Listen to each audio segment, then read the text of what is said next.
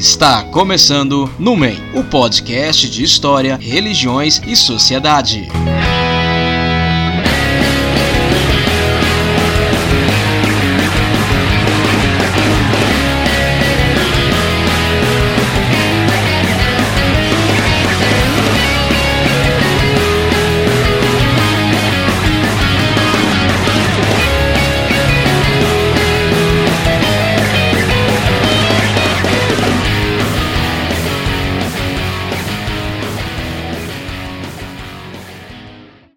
Bom dia, boa tarde, boa noite para você que se encontra em algum lugar do futuro. Esse é o Nume, o podcast de História, Religiões e Sociedade. Eu sou JP Silveira.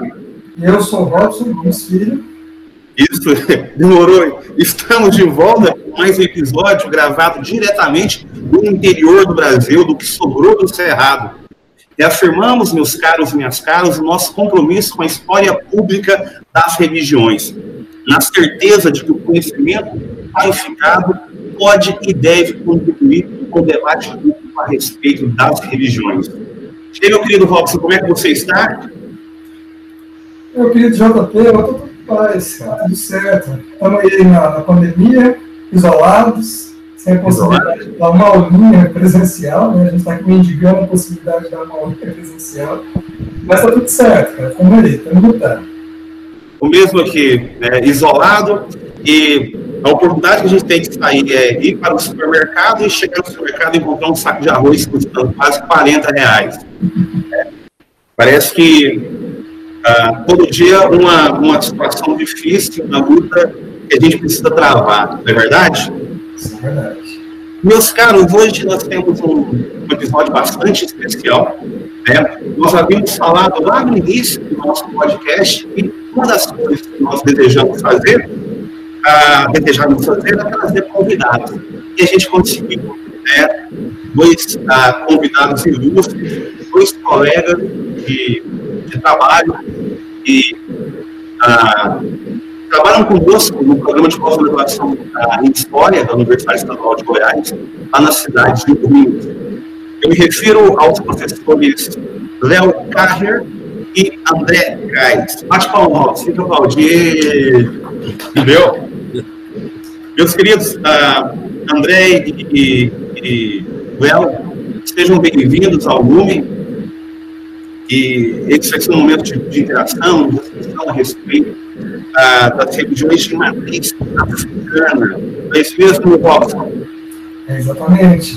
É, e hoje, é, só para a gente é, aproveitar o, o espaço para falar um pouquinho, nós vamos fazer essa, essa gravação do, do, podcast também em parceria com um canal que eu tenho que é uma disposição no YouTube, o canal História Online LV. Então, esse, o vídeo dessa gravação também vai estar disponibilizado no nosso canal. Então, para você que gosta não apenas de escutar, mas para ver esses lindos rostos de quem nos fala, essa barba sensual do professor JP, né? quem, quem queria conhecer um pouquinho do rosto que, da, o rosto que está por trás da voz que tanto escutam os nossos podcasts, essa é oportunidade legal. É isso mesmo. Meus queridos André e Léo, ah, se apresentem, por gentileza.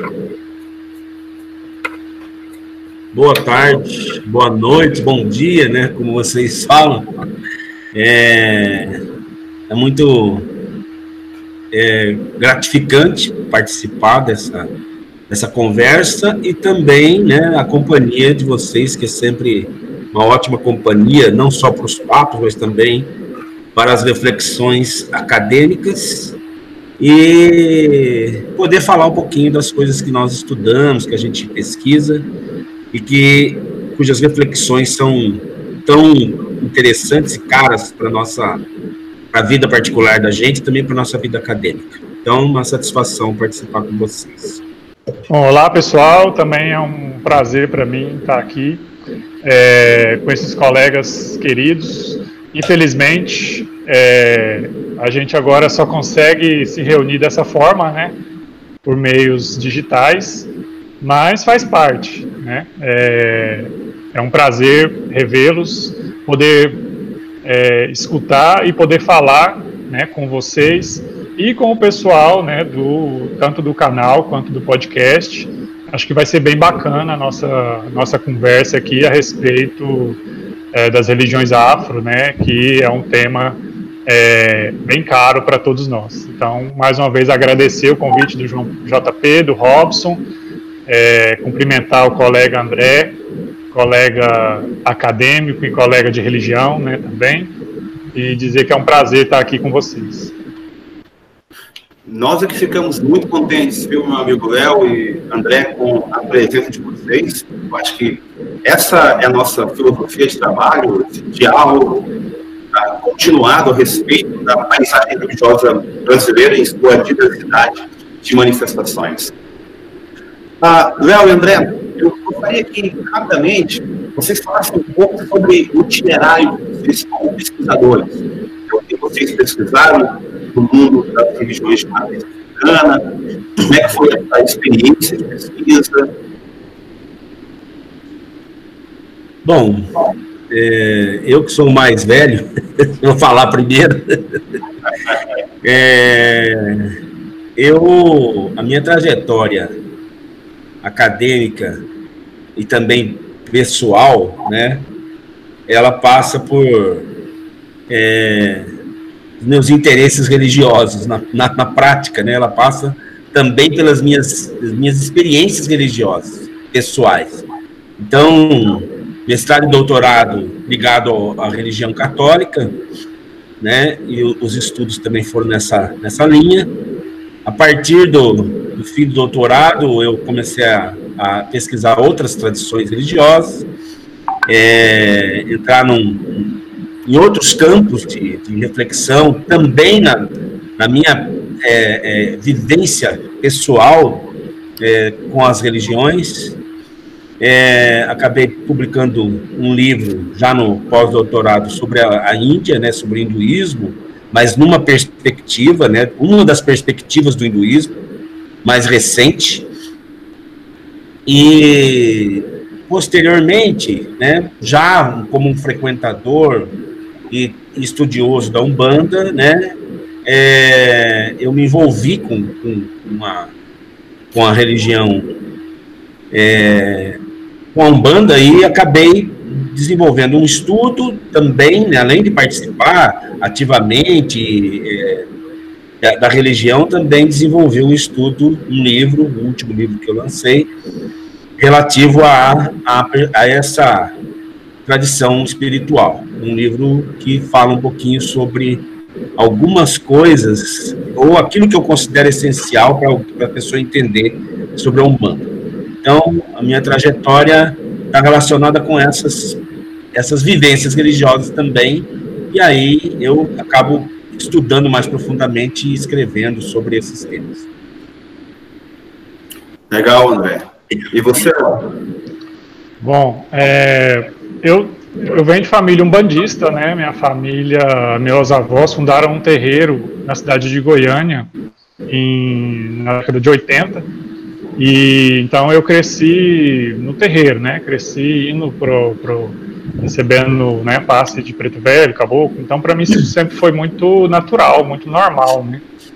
E então quando eu quando eu ingressei no, no mundo acadêmico e, e, aí foi desde a minha graduação, né, que eu tive que optar por fazer um, uma, né, um trabalho de pesquisa, né, a monografia inicialmente. E aí eu optei, né, falei, ah, por que não, né, tentar pesquisar a religião que eu pertencia, né?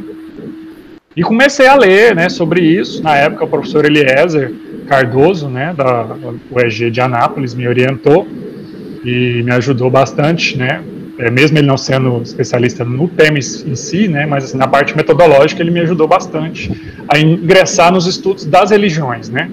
Então sou muito grato a ele por, por esse auxílio. É, e eu fiz um trabalho então sobre a Umbanda em Goiânia na época, né, uma pesquisa é, bem básica, né, uma monografia, né, e pesquisei alguns terreiros de Goiânia, né? Então foi aí que eu comecei a, com a parte acadêmica, né, da religião. Eu comecei a ler, estudar e descobrir, né, que existia um todo um universo, né, de, de, de escritos, né, é, que às vezes quem não é da área, né, fica, fica imaginando, né, mas pesquisar religião, é possível, né, dentro de um, de um ambiente científico, né, e então foi aí que eu comecei, e aí desde então, né, tanto o mestrado quanto o doutorado foram nessas áreas, né, então as minhas, todos pesquisando sobre a Umbanda, no mestrado eu aprofundei um pouco mais sobre a Umbanda em Goiânia, pesquisei a Federação de Umbanda, que fiz um, né, um trabalho mais histórico mesmo, na monografia ainda tinha sido um trabalho um pouco antropológico, né, que foi um pouco estudo de caso das, dos, de alguns terreiros e tudo mais. E aí no doutorado eu pesquisei especificamente uma entidade, né, que foi o Exu. Então pesquisei como que o Exu ele é, sai, né, de orixá na África para chegar como entidade na Umbanda. Então meu doutorado foi sobre isso. Então sempre pesquisando a respeito dessas, dessas regiões é, das religiões afro-brasileiras, mais especificamente da Umbanda. Essa aí foi minha minha trajetória, né, no, tanto pessoal, então eu consegui unir, né, o lado pessoal da religião, como o André falou, né, com a, o lado acadêmico. Quero, quero ser, eu queria começar uh, também agradecendo a, a, a, presença, o carinho e a generosidade da participação de cada um de vocês, professor Léo, professor André Caires, é, e começar é, pedindo para que vocês falassem um pouquinho já do nosso tema. Embora ambos trabalhem atualmente com banda, o nosso tema é uma discussão um pouco mais ampla enquanto religião de matriz africana no Brasil. Né? E para além da Umbanda, eu queria que vocês falassem um pouquinho tanto sobre a experiência de pesquisa de vocês, se é que tem, e quanto o que vocês conhecem sobre outras religiões de matriz africana no Brasil. Normalmente a gente é, é, pensa ou candomblé ou Umbanda, né? Mas para quem é leigo, seja no canal, seja no nosso no podcast, é, muitas vezes tem uma confusão imensa entre candomblé e umbanda. Quando fala em umbanda e quimbanda, então aí a, a, confusão fica maior ainda. E desconhece normalmente outras religiões de matriz africana, como o Molocô, como a é, Batuque, Martina, Jurema, o Vodun. Então, o Vodun. Enfim, uh, eu, eu, queria que vocês falassem um pouquinho sobre isso, né? o que vocês conhecem sobre essas outras religiões de matriz africana e um panorama bastante geral para quem é leigo, quem está tentando entender um pouco agora, a partir desses nossos episódios, é o que é as religiões de matriz africana. É, fala um pouco sobre, cara, o que, que diferencia, por exemplo, a Umbanda da Quimbanda, a Umbanda do Candomblé, o Candomblé do Vodun, do Morocco, do Jurema, enfim. O que são essas, essas diversas religiões de matriz africana? Talvez falar um pouquinho do porquê que a gente chama de matriz africana e não religião africana a gente pelo menos ter esse, esse start, esse passo inicial para quem não conhece absolutamente nada sobre o tema. Né? Então, se vocês puderem comentar um pouquinho. É quanto tempo de gravação? Uma semana? Mais ou menos. Assim, tá bem geral, né? Resumido, né? Resumido. Resumido. Como, como essa pergunta é difícil, eu vou deixar então para o Léo responder. Ô, louco, hein? Jogou na fogueira mesmo, hein, André? É. Bom, é, então, uh, se eu fosse dar um, assim, um, um, resumo, né, uma, uma introdução para quem, pra quem né, não conhece nada de religião afro, né, é, é, é realmente é, bastante confuso, porque quando a gente fala matriz africana, isso aí de uma certa forma já unifica as religiões em torno de alguns elementos, né? Então a gente tem certos elementos que estão presentes em todas elas. Então a, a, a, são religiões distintas, mas não é errado a gente falar que elas têm bastante similaridades. Né? E aí às vezes é isso que confunde muito o pessoal. Né? Você tem ali o, que o, o, leigo né, normalmente chama mais atenção, por exemplo, a questão do despacho, né? a questão da, da, da encruzilhada, né? a própria questão do, do Exu da Pomba Gira que isso aí está presente, permeia ali, né, a maioria das religiões é, de matriz africana ou afro-brasileiras, né. É, tem alguns pesquisadores que gostam de fazer distinção entre esses dois termos, né. Eu, particularmente, eu não, não, não vejo dessa forma. Para mim, tanto religiões de matriz africana quanto religiões afro-brasileiras, para mim, são o mesmo campo religioso, o mesmo fenômeno, né. É, depois, se a, gente, a gente for fazer um aprofundamento mais teórico, a gente pode falar um pouco mais sobre essas, essa divisão é, que alguns autores colocam, né? E aí a gente tem então esses elementos que permeiam essas religiões, né? Por exemplo, Nas religiões africanas, principalmente nas matrizes que vieram para o Brasil, né, que a gente pode, pode citar aí, né, como as três principais matrizes, como fica é, convencionado aí na, na, historiografia, né, que são os bantos, né, os jejes e os nagôs, né, ou quetos, são os povos iorubás. É, é bastante importante a gente salientar que nenhum desses são povos puros na África, né? Já, já na África eles eram bastante diversificados. Por exemplo, Banto é um tronco linguístico. Dentro do, do, do termo Banto você tem uma série de povos diferentes. Mas para um esforço didático a gente faz um, um, né? Como a ciência faz isso, né? Faz um esforço de generalização para a gente compreender melhor algumas características desses, desses povos, né? Então, no, no, no, ambiente cultural, algumas das características que mais apresentam na sua religiosidade são, por exemplo, a dança, né? É, sempre se utilizam da dança, da música, né? A, então, a, os próprios rituais religiosos desses povos são recheados de música, né? De dança. Então, isso faz parte do universo africano e principalmente desses povos, né? Desses grupos que a gente citou é, além disso, a gente tem o contato espiritual, né, com o mundo espiritual, que também estava sempre bastante presente. E aí esse contato com o mundo espiritual, ele se dá de duas formas, né? De um lado, a gente tem a, as divindades, que são, né, no caso dos, dos nagôs ou quetos, né, os orixás, no caso dos bantos, os inquices, né, no caso dos jejes, os voduns, então são os deuses, né, seriam as divindades. E o outro elemento é a ancestralidade, os ancestrais, né? O, os espíritos ancestrais, né? Seja um ancestral identificado, né? De uma família, um avô, né, um bisavô, seja um ancestral, digamos assim, genérico, né? Um ancestral daquele povo, algum arquétipo do passado aí que viveu, né? Que é colocado aí na mitologia como aquele que viveu há milhares de anos, né? ou, ou é, normalmente na mitologia coloca, né, num tempo, no início dos tempos, aquela coisa, né, mitológica que se coloca. Então a gente tem esses elementos, e esses elementos todos vêm para as religiões afro-brasileiras, né.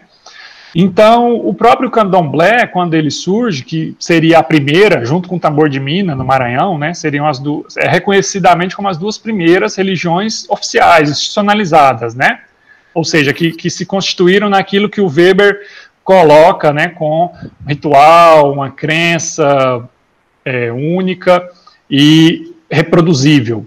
Porque o que a gente tinha antes, né, nos séculos 17, 18, eram rituais esparsos, né, rituais, os chamados calundus, né, os chamados feiticeiros negros, a gente tinha, era algo bastante diversificado. Então, as primeiras religiões que surgem são essas, o candomblé e o tambor de mina. Então, não é errado a gente falar que elas seriam uma espécie de base para as outras religiões, né? Tanto é que ah, os orixás acabam se tornando, né, um, um é, digamos assim, presentes, né, em todas as, praticamente todas as religiões afro-brasileiras você tem os orixás.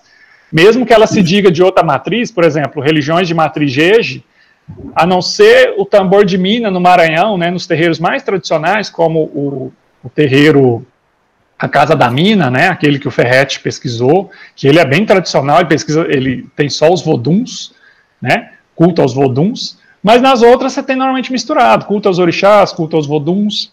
Então, o que, que caracterizariam essas religiões? Né? Uh, nós temos, então, o cenário candomblé da Bahia, né, se a gente fosse fazer um, esse esforço didático, né, de, de separar essas religiões, a gente poderia colocar o candomblé da Bahia, de Salvador, que tem também modelos diferentes. Né? Você tem o candomblé de Nagô, Queto, né? ou o modelo Jeje Nagô, como ficou, é, é, como ficou sistematizado pela, pela historiografia. Você tem o modelo do candomblés que misturam cultos bantos, como o candomblé de Angola ou candomblé de caboclo, né? que normalmente eles, eles misturam, né? É, então, tem o candomblé da Bahia, você tem o tambor de mina no Maranhão, que ele é, é, é, tem algumas coisas, a estrutura é mais ou menos a mesma, só que os objetos de culto são diferentes. Né? No, no tambor de mina, os, o culto é os voduns, e tem várias regras diferentes. né? Tem várias regras diferentes aí no culto, né? Regras rituais que eu digo. Né, os rituais são diferentes, a forma de se fazer os rituais, a ordem, né, a, o nome das, das, das, dos membros né, do terreiro, a hierarquia, no candomblé é uma, no tambor de mina é outra, então tem essas diferenças, né, o, o nome dos cargos, digamos assim, né. E aí você tem outras religiões que começam a surgir. Você tem no norte, você tem a, a, as religiões afro-brasileiras começam a se misturar com as religiões indígenas, né? E aí surge a pagelança, a jurema, né? Que aí sur é, algumas reproduzem a estrutura do candomblé, mas começam a introduzir outros outros elementos religiosos, como por exemplo os encantados, né? Então, no candomblé você tem os orixás, os deuses. Os encantados é uma lógica totalmente diferente. Né? Os encantados eles são como se fossem personagens do folclore, né? Aqueles personagens do Boitatá, do, do Boto, né? Os mestres encantados. Então mistura um pouco com a mitologia indígena, né? Então é, é, bastante interessante, bastante diversificado. Eu até nem tenho tanta leitura né, sobre essas religiões do norte, né, a pagelança principalmente é, que fazem essas misturas, mas eu sei né, que elas existem são outra, outra lógica. Né? No Rio Grande do Sul surge o batuque, né, que é um modelo próximo do candomblé e que um pouco também mistura um pouco com a umbanda também, e, e um apelo muito forte com a quimbanda. Né? O batuque no Rio Grande do Sul, é, por exemplo, no Rio Grande do Sul você tem terreiros só de quimbanda, o que não é comum no resto do país. Normalmente no resto do país a Umbanda ela vem junto com Kimbanda. Você, não, você, dificilmente você vê um terreiro só de Kimbanda, né?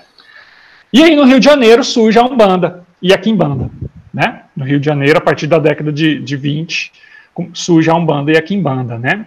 E aí o que eu poderia dizer da diferença delas, é, a minha interpretação é que há uma, uma um recorte moral na religião.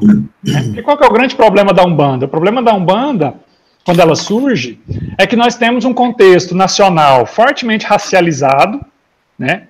Tanto eh, racializado que eu digo to em todos os sentidos, né? politicamente, teoricamente, intelectualmente. Né? Os caras, os nossos intelectuais estavam lendo as teorias racialistas da Europa e estavam trazendo isso para cá.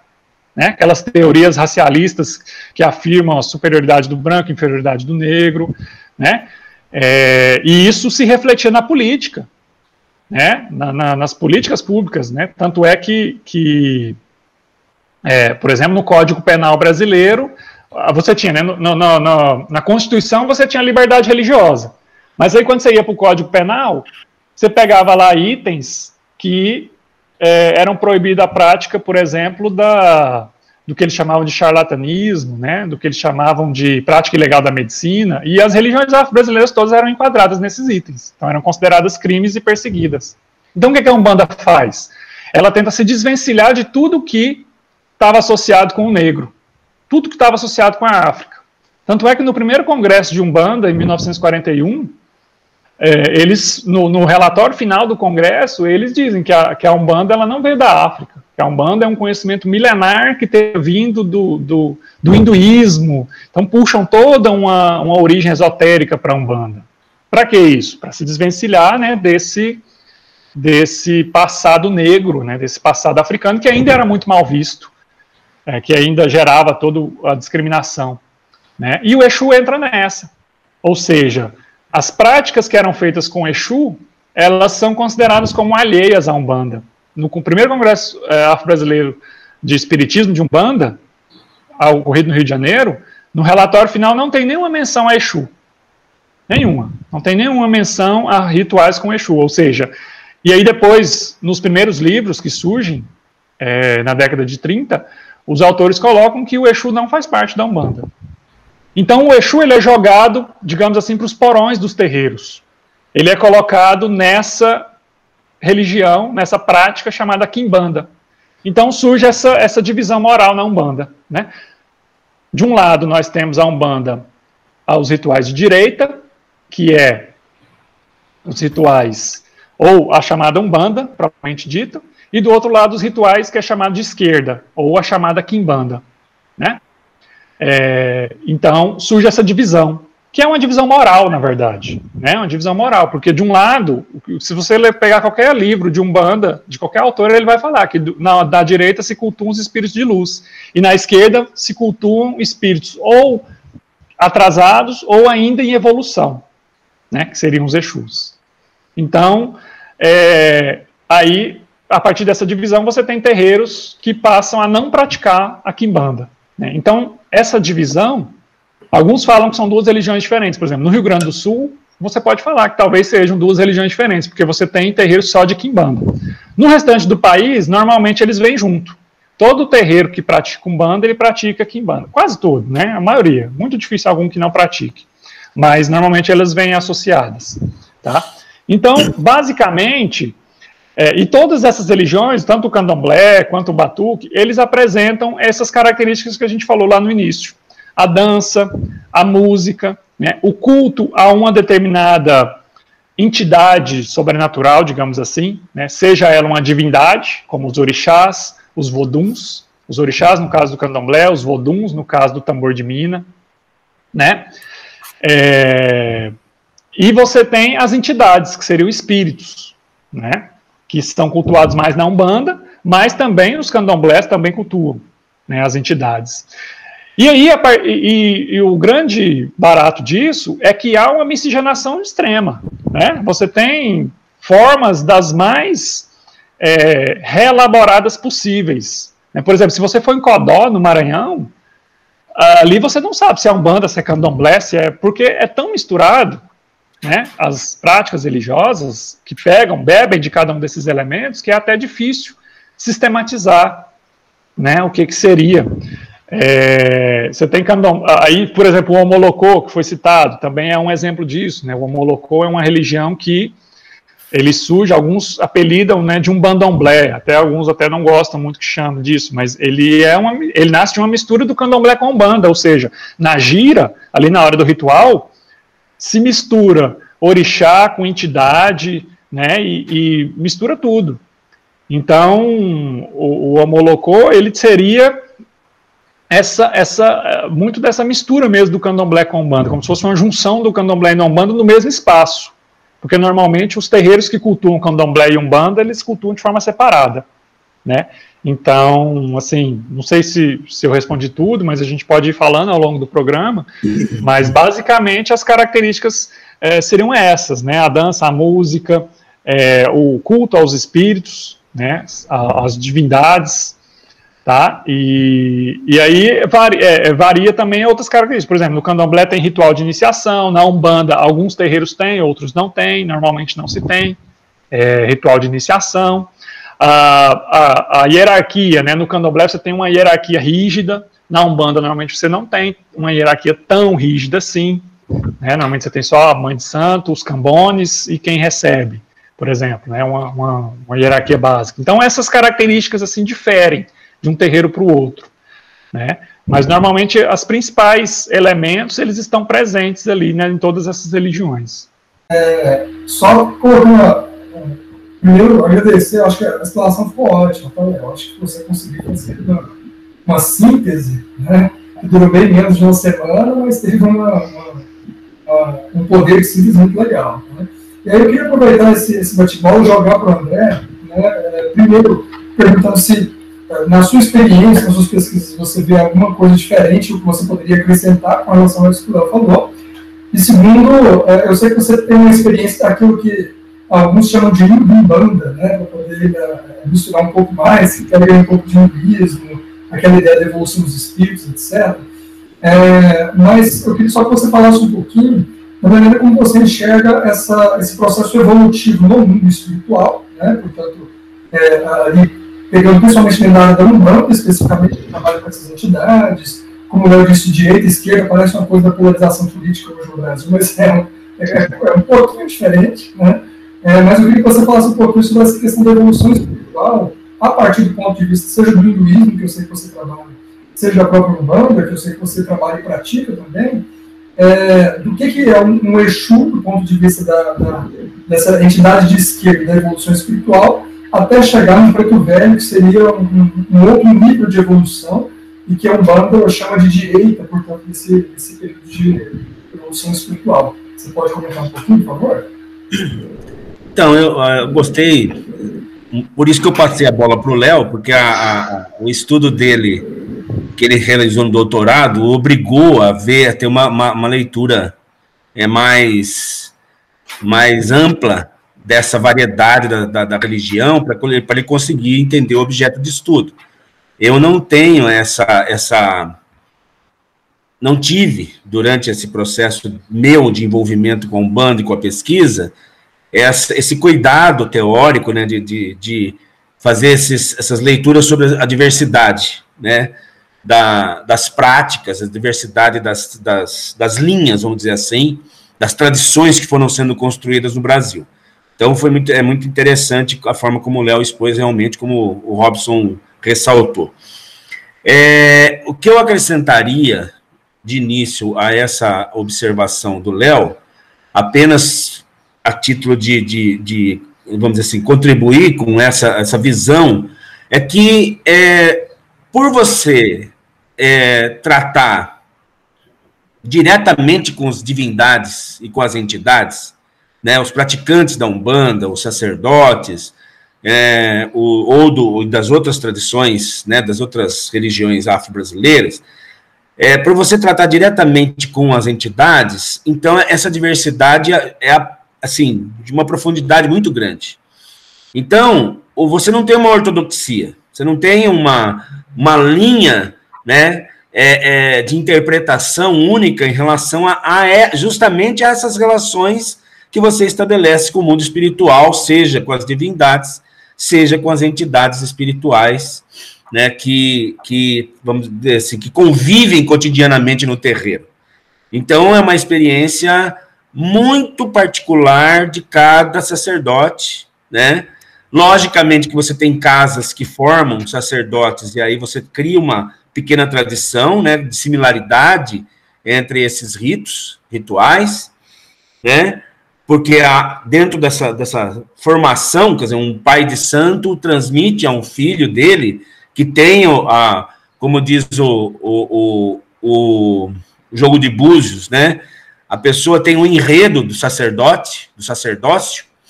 Então você transmite, né, uma certa é, é, tradição, um certo, vamos dizer assim, ritual, algumas características que são comuns. Porém, na relação pessoal do, do novo Pai de Santo com suas entidades, podem surgir é, diferenças básicas, assim, do culto, das, das, é, das intervenções em relação às pessoas, a, aos, aqueles que vêm consultar. Então, essa diversidade é imensa, infinita, praticamente, né? É, então, essa é outra característica né, que, que marca as religiões de matriz africana, as religiões afro-brasileiras. Elas não têm, quer dizer, cada pessoa que vai, se você frequentar dois ou três terreiros diferentes, você vai ter experiências diferentes na, na relação com as entidades e na relação com o culto às divindades, no caso, os orixás. Então, isso é uma, uma, uma contribuição aí a essa visão que o Léo já passou tão bem. As, a, em relação ao que o Robson colocou, é, assim, até onde eu entendo, aí o Léo também pode, pode opinar, né? Até onde eu entendo, a, dentro da, da visão africana mesmo, essa questão da evolução espiritual não é marcante, não é um problema que esteja colocado para a religião africana. Entretanto, quando é, chega aqui no Brasil, né, nessa a formação dessas tradições, dessas religiões que aqui se constituíram, né, houve a assimilação, e especificamente na Umbanda, eu vou é, é, focar especificamente na Umbanda, a assimilação das concepções espíritas, do espiritismo kardecista. Então, no, no, no final do século XIX, né, a ebulição né, da, que provocou a, as reflexões, né, ou a, os trabalhos, os, a codificação do Kardec, e chegou no Brasil logo em seguida, em, é, em relação à Europa, né, é, essa questão da evolução espiritual ela foi incorporada pela Umbanda, né, é, e hoje ela faz parte do discurso dos sacerdotes, né, sacerdotes de Umbanda, em geral, né? Independentemente do, da forma como eles organizam o seu, seu culto, o seu terreiro, né? Depois eu falo do exemplo do Pai André, que é onde eu fui formado, né? O terreiro lá de São Paulo, né? A forma como ele incorporou, ele, ele juntou as peças, né? Que também está no livro que eu, que eu publiquei. Mas é, essa tradição espiritual de uma evolução na Índia, né? Ela é multimilenar. Né? Com certeza, pelo menos mil anos antes de Cristo, você já, já tem é, é, documentos que já tratam dessa questão. Documentos escritos, né? O pessoal é, expande esse tempo até 3, 4 mil anos é, antes de Cristo, mas, assim, documentado mesmo, já mil anos antes de Cristo, você já tem essa percepção de uma, de uma evolução espiritual, da reencarnação e assim por diante. Óbvio que, dentro do Espiritismo, essa questão da evolução veio com toda a conotação moral do cristianismo.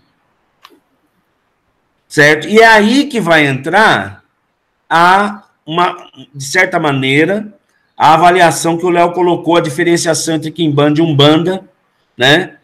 De que espíritos de luz, espíritos que estão em evolução, em relação à, à direita e à esquerda dentro da Umbanda, ou seja, na Umbanda branca, na Umbanda da direita, você está trabalhando com espíritos que já têm uma evolução muito grande, e na Umbanda da esquerda, Umbanda dos Exus e Pombagiras, você está trabalhando com espíritos que estão no estágio é, é, é, inicial, em fases iniciais de evolução. Né? E a conotação moral que não existe na Índia, né? E que é extremamente interessante porque na, na, na forma como eu trabalho hoje dentro da Umbanda, né?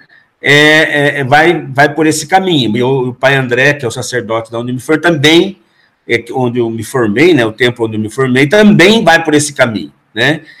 Que é você tirar a conotação moral das entidades em relação à evolução. Porque no, no, no, na concepção indiana de evolução, é, ou hinduísta, né, de evolução, não existe o bem e o mal no sentido que o, o mundo ocidental coloca. O bem e o mal são, são escolhas. E são escolhas possíveis dentro de uma trajetória que você não tem noção do começo nem do fim. Certo? A trajetória espiritual é um movimento de escolhas. E aí você vai construindo a sua, a sua experiência espiritual evolutiva de acordo com, com as escolhas que você vai fazendo. Então, é, escolher fazer o mal não é um problema. Porque implica necessariamente na lei do karma, na ação da, da, da lei do karma, né, que é a, a, lei de causa e efeito que rege essa, essa evolução. E aí, isso é a escolha. Eu escolhi, eu sei que eu vou ter a responsabilidade sobre os meus atos e isso vai, vai chegar até mim de alguma maneira, em algum momento da minha trajetória. Então, eu não tenho como escapar da, dos, das minhas escolhas. No caso do, do, do, da Umbanda, o discurso atual, dentro desse grupo que é o que eu participo, né, também vai por esse caminho. Então, no, no terreiro que nós temos aqui, é, os Exus e Pombagiras, eles estão em processo de evolução, como todos estão. E o estado atual dentro desse processo de evolução é trabalhar num, num plano, num plano espiritual, em que as, os confrontos, os conflitos, as demandas são mais, mais é, pesadas, vamos dizer assim. São mais, a agressividade é maior, é, a guerra espiritual né, é muito mais, mais forte. É, então, essas entidades estão dentro de, de, um, de um plano né, de trabalho que, que implica nessa, vamos dizer assim, retirar a moralidade ou a imoralidade da, do julgamento dos atos. Não sei se está claro o que eu estou explicando. Então, o que acontece é que é, é, aí você des, desmonta, né, num certo sentido, o, o, essa oposição Kimbanda e Umbanda. E aí você joga para a Kimbanda mesmo, para aquelas escolhas, as pessoas, os templos, que escolhem usar as entidades espirituais para prejudicar outras pessoas. Ou seja, os trabalhos são feitos para é, é, é, destruir, né? Destruir casamentos, destruir é, o sucesso, né? colocar pedras no caminho da pessoa para que ela não, alcance os objetivos dela. Então seriam essas, essas, essa diferenciação seria importante. Então a Kimbanda vai ser colocada lá no, no, na extrema esquerda, né? É aquela coisa do mal mesmo, no sentido de que a pessoa está escolhendo fazer o mal e pedindo auxílio dessas entidades espirituais para que esse mal aconteça. Mas esse grupo é um grupo restrito a um código de ética pessoal do sacerdote. É o sacerdote que determina se ele vai fazer ou não essa um, um trabalho, né, um despacho para prejudicar alguém. Então, na nossa casa, a gente já esclarece as pessoas que não. Né? Então, se a pessoa tem interesse de prejudicar uma outra pessoa, é, é, não é o lugar. Então, não é, não é proibido, mas não é o lugar porque né, nós, na, o sacerdote, a sacerdotisa, não se dispõe a compactuar com esse tipo de, de ação é, espiritual, demanda, como, como se costuma falar. E aí, então, você tem uma, é uma escolha, na verdade, que aí vai dentro do, do, Eu acho que encaixa aí, se aproxima muito do que o hinduísmo também coloca. Então, é, o mundo espiritual não tem um, o bem e o mal, no sentido absoluto de oposição entre eles, como acontece na, nas tradições cristãs, islâmicas, né, tradições monoteístas. O bem e o mal são duas faces de um processo e aí é só uma, uma questão de escolha particular do indivíduo, o caminho que ele pretende fazer diante da, da sua evolução espiritual. Vou fazer um complemento aí do que o, o André falou, eu acho que é, quando eu fiz minha monografia, eu entrevistei minha avó, né, que era mais, mais próxima, né, falei, avô, é líder de terreiro, né, fundou um terreiro aqui, inclusive minha avó já falecida já, é, e aí perguntei para ela essa questão, né, de atender, de, de como que era. Ela, na entrevista ela falava assim: "Ah, que chega aqui pessoa aqui com confusão com mulher, com bebida e não sei o quê, que quer arrumar mulher, que quer arrumar marido, eu já boto para correr logo. Falo, não, aqui não tem disso não. Aqui é só questão de saúde e não sei o quê. E aí é, é, representa exatamente isso que o, que o André falou, né? Que a, a no, no, no, nas religiões afro, principalmente na, na, Umbanda, que é mais aberta, digamos assim, um pouco do candomblé, mas também no candomblé, depende muito do, do pai de santo, do chefe, né, do líder do terreiro. A gente acha que as entidades é, é, que, digamos assim, né, comandam, mas é até certo ponto, porque quem define a linha do terreiro, como você não tem nada escrito, né, não é como a religião, o, o candomblé, ou não é como o catolicismo, né, que você tem um código, você tem um livro, você tem uma instituição que dita normas. No espiritismo também é, você tem tudo isso, né, nas religiões evangélicas e tudo mais.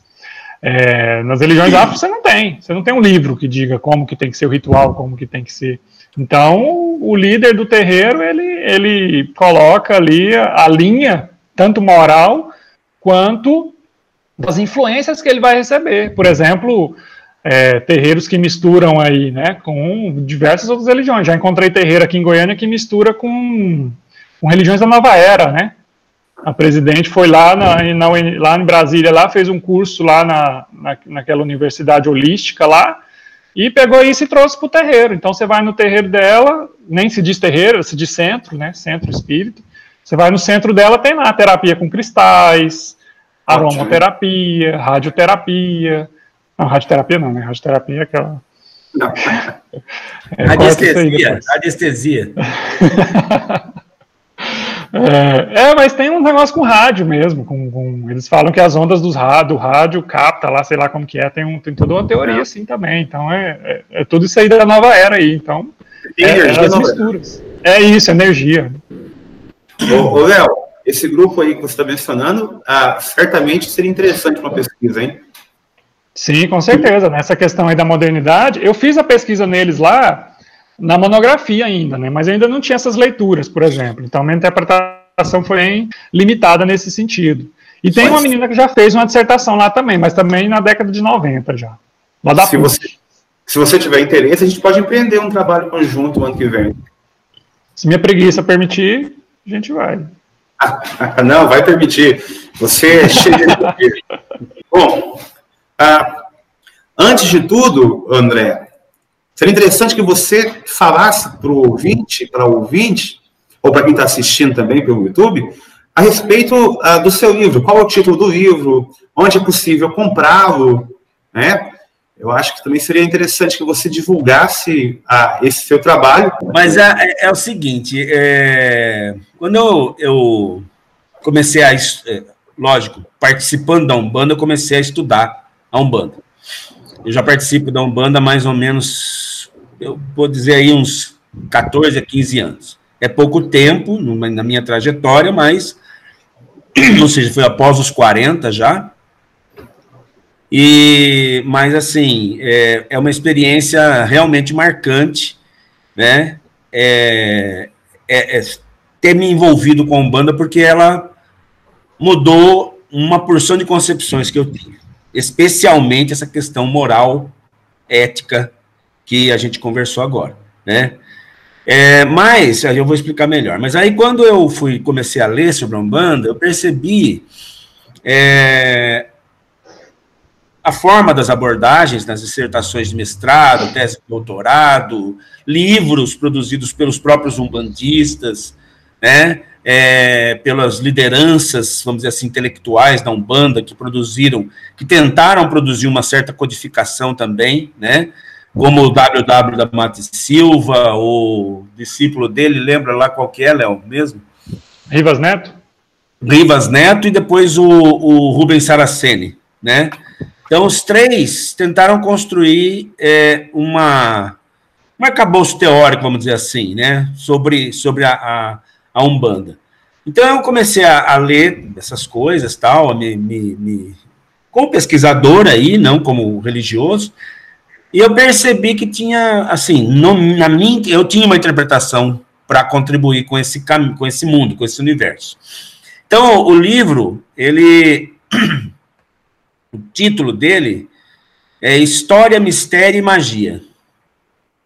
No caso, no primeiro capítulo eu trato da, um pouco da história da Umbanda, especificamente, né? É, essa, esse diálogo aí que o Léo citou também sobre é, é, o afastamento da, das tradições africanas, né? É, uma aproximação muito grande com o cristianismo, depois um, a, a, toda a discussão que, que se seguiu a essa a essa a esse embate interno da Umbanda. Ou seja, você se afastar da, da África e você permanecer próximo à África, né? Então, isso foi um, um, um traço marcante da história é, da Umbanda. Então, a primeira questão é esse é, é abordar esse aspecto da história, e eu abordo esse aspecto da história como um, a partir do, da ideia do mito de origem, da importância da origem das coisas, né? A importância de você estabelecer um princípio, da importância de você estabelecer uma fonte. E essa discussão que o Léo trouxe aí do primeiro, primeiro congresso é, brasileiro de, de, espiritismo de Umbanda, lá em 1941, foi isso, né, Léo? É, o que, que aconteceu? Duas, duas linhas estavam em debate, uma delas foi excluída, que era uma que colocava a tradição da, da Umbanda em conhecimentos extremamente antigos, certo? Ou seja, oriundos lá do, do, do, dos Vedas, né, da Índia. Então, essa tradição, ela quis fugir da África, né, e, levar esse conhecimento espiritual da Umbanda, quer dizer, conectar esse conhecimento espiritual da Umbanda com tradições, é, é, com as tradições da Índia, no caso, aí, que também estavam relacionadas com, a, com karma, evolução espiritual e assim por diante. Mas tem uma outra linha que defendia a, a ligação com a África e que colocava a África como a origem da humanidade. Ou seja, se tem um lugar onde nasceu a humanidade, e isso é, assim, reconhecido pela ciência, né, é que os seres humanos, né, o Homo sapiens sapiens, saiu da África. Então, a Umbanda já seria, é, é, também já teria a antiguidade dela, ou as religiões africanas teriam a antiguidade dela é, relativas a essas primeiras comunidades humanas de Homo sapiens que saíram da África, migraram para outros lugares. Então, você tinha é, uma tentativa também de criar um mito do, do, do, em relação à África, à tradição africana, e, e excluir a parte dos escravos e da, do, da racialização, como disse o Léo. Tá? Então, esse embate é o fundamental dentro da, da, da Umbanda, né, da história da Umbanda. E isso, logicamente, eu faço esse, esse tento fazer esse debate é, e explicar um pouco da história da Umbanda so, em cima dessa, é, dessa perspectiva, né, de como a Umbanda construiu a sua identidade. E aí, no caso, a Umbanda, assim, mais tradicional, né, no sentido de que foi lá em 1908, lá no, no terreiro do, do, do, do, do Zélio de Moraes e assim por diante, como que isso teve um, um, um uma importância grande também na construção da identidade do umbandista e os debates todos. Então, essa é a primeira parte. A segunda parte é falar sobre a mediunidade, que eu chamei no, no, no título do livro de mistério. Então, a mediunidade é, é uma experiência, a experiência da possessão, né? E eu, eu, eu, eu começo discutindo é, a impossibilidade de uma ciência, e isso aconteceu no Brasil, e foi apontado por outros autores, não é? Não fui eu que, que, que vi isso, foram outros autores né, que escreveram sobre Umbanda desde a década de 80, né?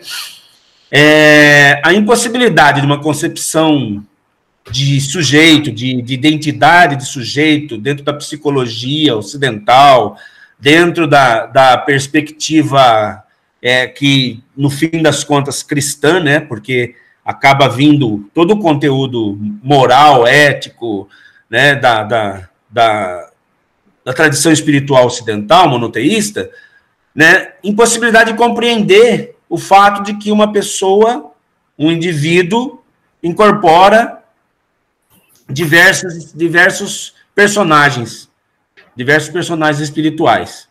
Ou seja, você tem que sa sair da questão da, da, de uma individualidade né, e admitir que existem outros é, de uma individualidade no sentido que o, ocidental, o Ocidente dá, né, traz, e admitir que outra, há outras possibilidades. Né? Então, a possessão, ela foi aos poucos, mas ainda é estigmatizada, né?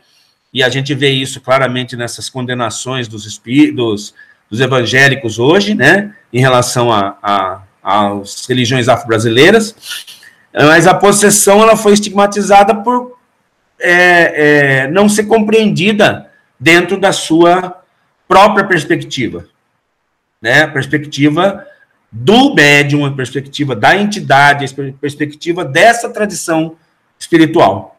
Então, é, a discussão sobre a mediunidade vai por esse caminho. E aí eu utilizo a discussão de, de um grupo, é, as pesquisas de um grupo que está ligado à USP de Ribeirão Preto, ao programa de psicologia e psiquiatria, né? E que eles, eles fazem um trabalho extremamente interessante na, em relação às entidades, dando, inclusive, entrevistando as próprias entidades nos terreiros, para entender a perspectiva. E aí a gente trata é, das entidades, aquilo que o Léo falou, que, que também é um complemento, as entidades brasileiras da Umbanda são ancestrais culturais nossos.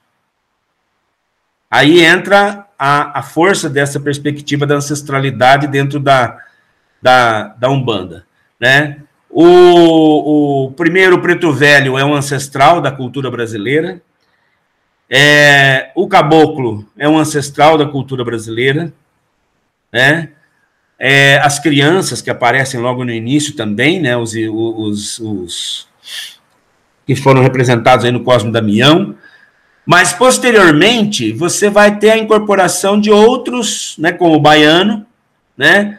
que é um personagem que vai aparecer, começar a aparecer é, e vai representar o nordestino né, como outro ancestral cultural, apesar do baiano aparecer posteriormente, principalmente na época do êxodo lá do, do, do Nordeste para o Sudeste, né?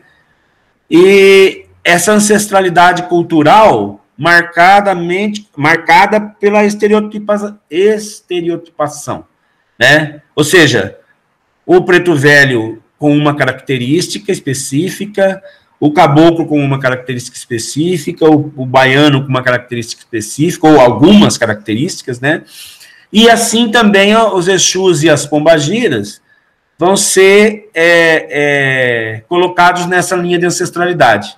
Ou seja, as pessoas que pertencem aos grupos marginalizados socialmente, elas também fazem parte da ancestralidade cultural brasileira, né? E não apenas, como por exemplo no espiritismo lá, é, médicos, né, sacerdotes, né, pessoas de, certo, de, certa, de certo nível social, né? Então, os, as entidades, elas são essas representações culturais, essas representações da nossa ancestralidade cultural. E aí eu explico também, né, no, no, nesse capítulo, eu falo sobre essa a experiência da incorporação e assim por diante, né? E no último a gente trata da magia na Umbanda. E aí vamos lá alguns alguns textos clássicos da magia, sobre magia do Weber, né? É, do o Ramo de Ouro, esqueci o, o autor. né? Fraser, né? Fraser. Fraser. Isso. Eu, é, então, mas e também e vou no no Kate Thomas também para fazer uma, uma reflexão, trazer para dentro uma, uma, visão da, da historiografia, né? Como ele ele olhou para esse aspecto lá na, na Idade Média, mas o objetivo foi só de des, desmontar a ideia de magia como uma coisa negativa, né? Assim, e entender que dentro dos, da concepção de magia, é, todas as tradições religiosas usam, né? E hoje, essa coisa de você, do, do, dos evangélicos, né, acharem que é oração, que é isso e aquilo, né? Isso também faz parte do, de uma concepção ampla de magia, que é você utilizar é, um, um meio para atingir um, um, fim. Né? E o Weber já falava isso, na origem da religião, está a necessidade humana mais básica, que é de sobrevivência. De eliminar os, eliminar os desafios, os, os percalços da vida, ou seja, facilitar as coisas. E é, é isso que a, que a gente vai ver né, é, nessa trajetória da magia dentro da Umbanda, né, dentro da história, mas é lógico que muito rapidamente, mas o objetivo foi esse, é, de entender essas três coisas assim como uma, uma base da, da religião. Consegui explicar? Conseguiu sim. Bom, é, foi bem legal a explicação de vocês.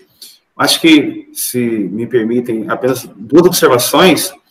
Olha que interessante, vocês dois são pesquisadores, ah, defenderam suas teses, são professores e uh, também estão fazem parte do mundo religioso.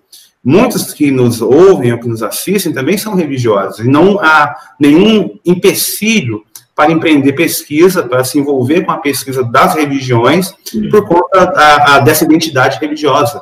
Né? Então, nós temos ouvintes católicos, evangélicos, e uh, certamente podem pesquisar suas tradições religiosas, independente de ter ou não uma identidade uh, religiosa. Acho que um outro ponto que me pareceu bem interessante e que serve para a gente pensar a maneira que nós interpretamos as religiões. Vocês mencionaram a, a, a diversidade intrínseca nesse mundo ah, religioso afro-brasileiro, né? Essa porosidade, essa troca de experiências. Acho que tudo isso nos serve para pensar que ah, é necessário pensarmos, concebermos as religiões para além daquele horizonte ah, ah, cristão europeu dito tradicional. Ou seja, quando você foge desse esquema ah, cristão convencional, e quando você aceita que existem outras outros arranjos religiosos, outros sistemas religiosos, inclusive sistemas que não possuem livro ou não possuem uma ortodoxia, uma ortopraxia, você a, redimensiona e amplia o seu entendimento a respeito do que é o fenômeno religioso. Né? Mas qualquer pessoa que deseja caminhar ah, por esse plano da pesquisa e do estudo das religiões precisa ah, realizar esse exercício né, de descentralizar o cristianismo, ou até mesmo de provincializar o cristianismo. O cristianismo, as religiões abrâmicas como um todo, são uma parte da experiência religiosa, e não podemos submeter todas as outras experiências religiosas, todos os outros arranjos religiosos a essa experiência que nos é mais familiar, que é a, a experiência cristã, que é a experiência institucional, né, essa ideia de, de coerência, né, por exemplo, que, que vocês chegaram a mencionar, é tipo de uma religiosidade, uma religião racionalizada e institucionalizada, que não consegue cobrir todo o fenômeno religioso em sua diversidade. Nem mesmo no cristianismo. Se você pega a, a, os textos do antropólogo do Pierre Sanchi, ou do historiador Carlo Ginsburg, essa ideia de que um cristianismo puro, um cristianismo imaculado, um cristianismo coerente, é uma elaboração uh, um tanto uh, ficcional, porque na prática nós sabemos dessas porosidades. Né? Nós sabemos que o cristianismo vivido no cotidiano ele é, não possui, para a maior parte das pessoas, especialmente quando você considera essas religiões vernáculas ou populares, elas não têm essa preocupação com a racionalização de uma fronteira uh, que define o que é católico ou que é evangélico, percebe? Essa porosidade também existe nas religiões ah, que nós estamos mais familiarizados no mundo abraâmico. Enfim, só para resumir, a ideia é não podemos, como pesquisadores, como pesquisadoras, estudiosos do tema, assumir um modelo religioso, né, como um arquétipo do que é a religião e a partir daí avaliar, né, como é que são as outras religiões, etc. Essa foi uma parte da fala de vocês que a mim chegou bastante, diga de passagem. Isso é, faz parte de, de, uma, de, um, de um movimento também dentro de, de, da história das religiões, né, do próprio movimento histórico, né, da pesquisa histórica das religiões, esse é um movimento que fez parte e faz parte, que é a tendência inicial de você hierarquizar as crenças, né, é, entre mais primitivas e, e você tentar atingir o, o que seria uma religião mais é, evoluída no sentido humano, né? E que no começo do século XX, né, quando essas pesquisas, no final do século XIX, início do XX, né, é, se considerava, a partir do Ocidente, que a tradição espiritual do monoteísmo seria a mais é, evoluída dessas tradições. Ou seja, você teria partido do, do politeísmo para chegar no monoteísmo como uma evolução, né? Agora, é, a gente vê hoje, na sociedade, como isso é complicado, é, na sociedade em geral, não apenas dentro do campo religioso, a gente vendo essa questão das opiniões sobre as coisas, né? a negação da ciência, a negação de evidências claríssimas, né? por exemplo, o terraplanismo. Né? O terraplanismo virou uma crença. Né? Então, as evidências todas é, é, são pela diversidade religiosa, né? Ou seja, e, e, é isso que a gente procura trabalhar com os alunos. Quer dizer, a, a, a experiência religiosa ela é tão diversa quanto, a, quanto as culturas que existem. Exato. Certo?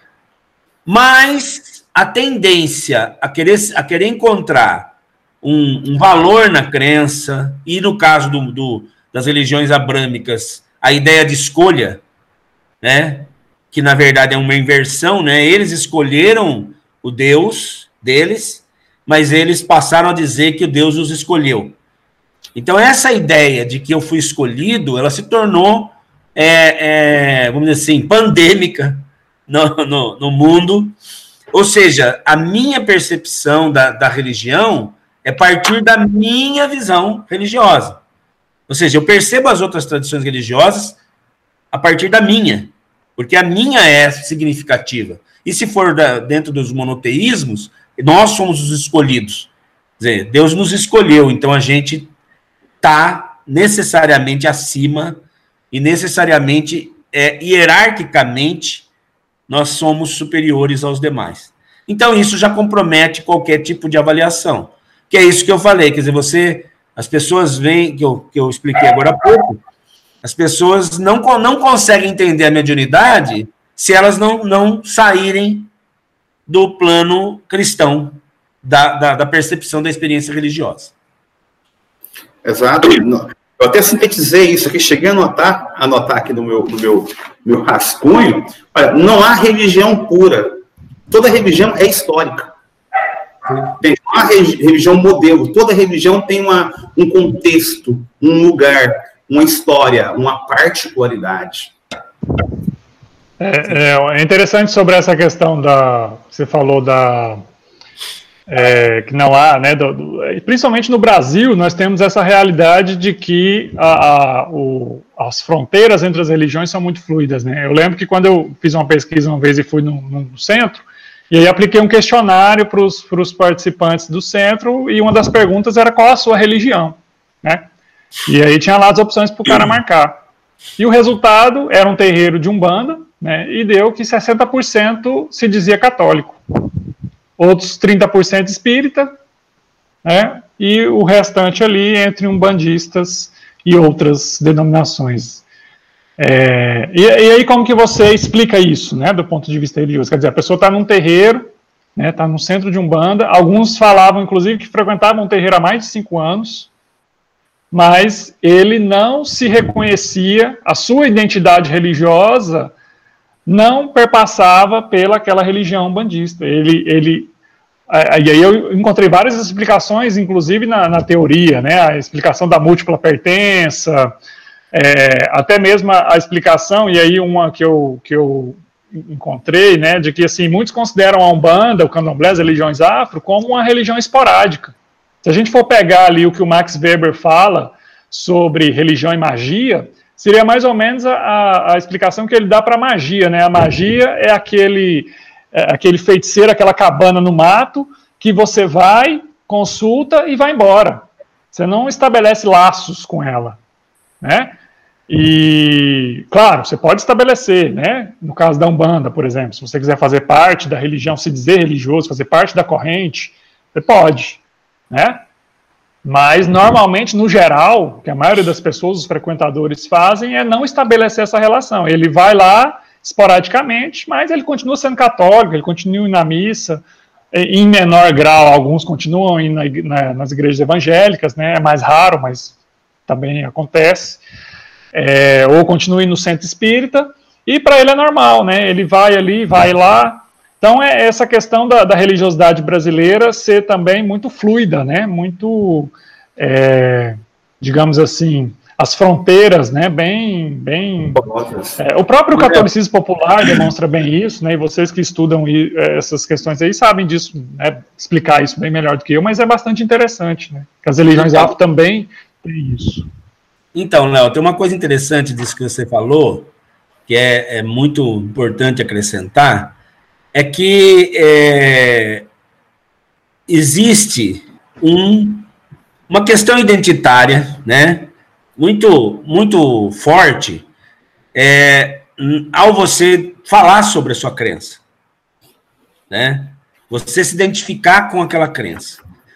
E por que, que eu estou falando isso? Porque nos, a gente quem acompanha todo esse movimento evangélico, você percebe uma, lógico, não fiz nenhum estudo sobre isso especificamente, mas é, eu tô, já sou adulto desde o começo da terceira, da onda dos, do, do neopentecostalismo, né? Ou seja, lá na década de 70 já era, já tinha passado, estava perto dos 18 anos já, quando o Eder Macedo criou a Universal. Mas assim, esse movimento criou um orgulho, uma é assim, uma, um orgulho de ser evangélico. Então você declarar-se evangélico se tornou um motivo de, de, de referência, que antes era do catolicismo. É, eu sou católico.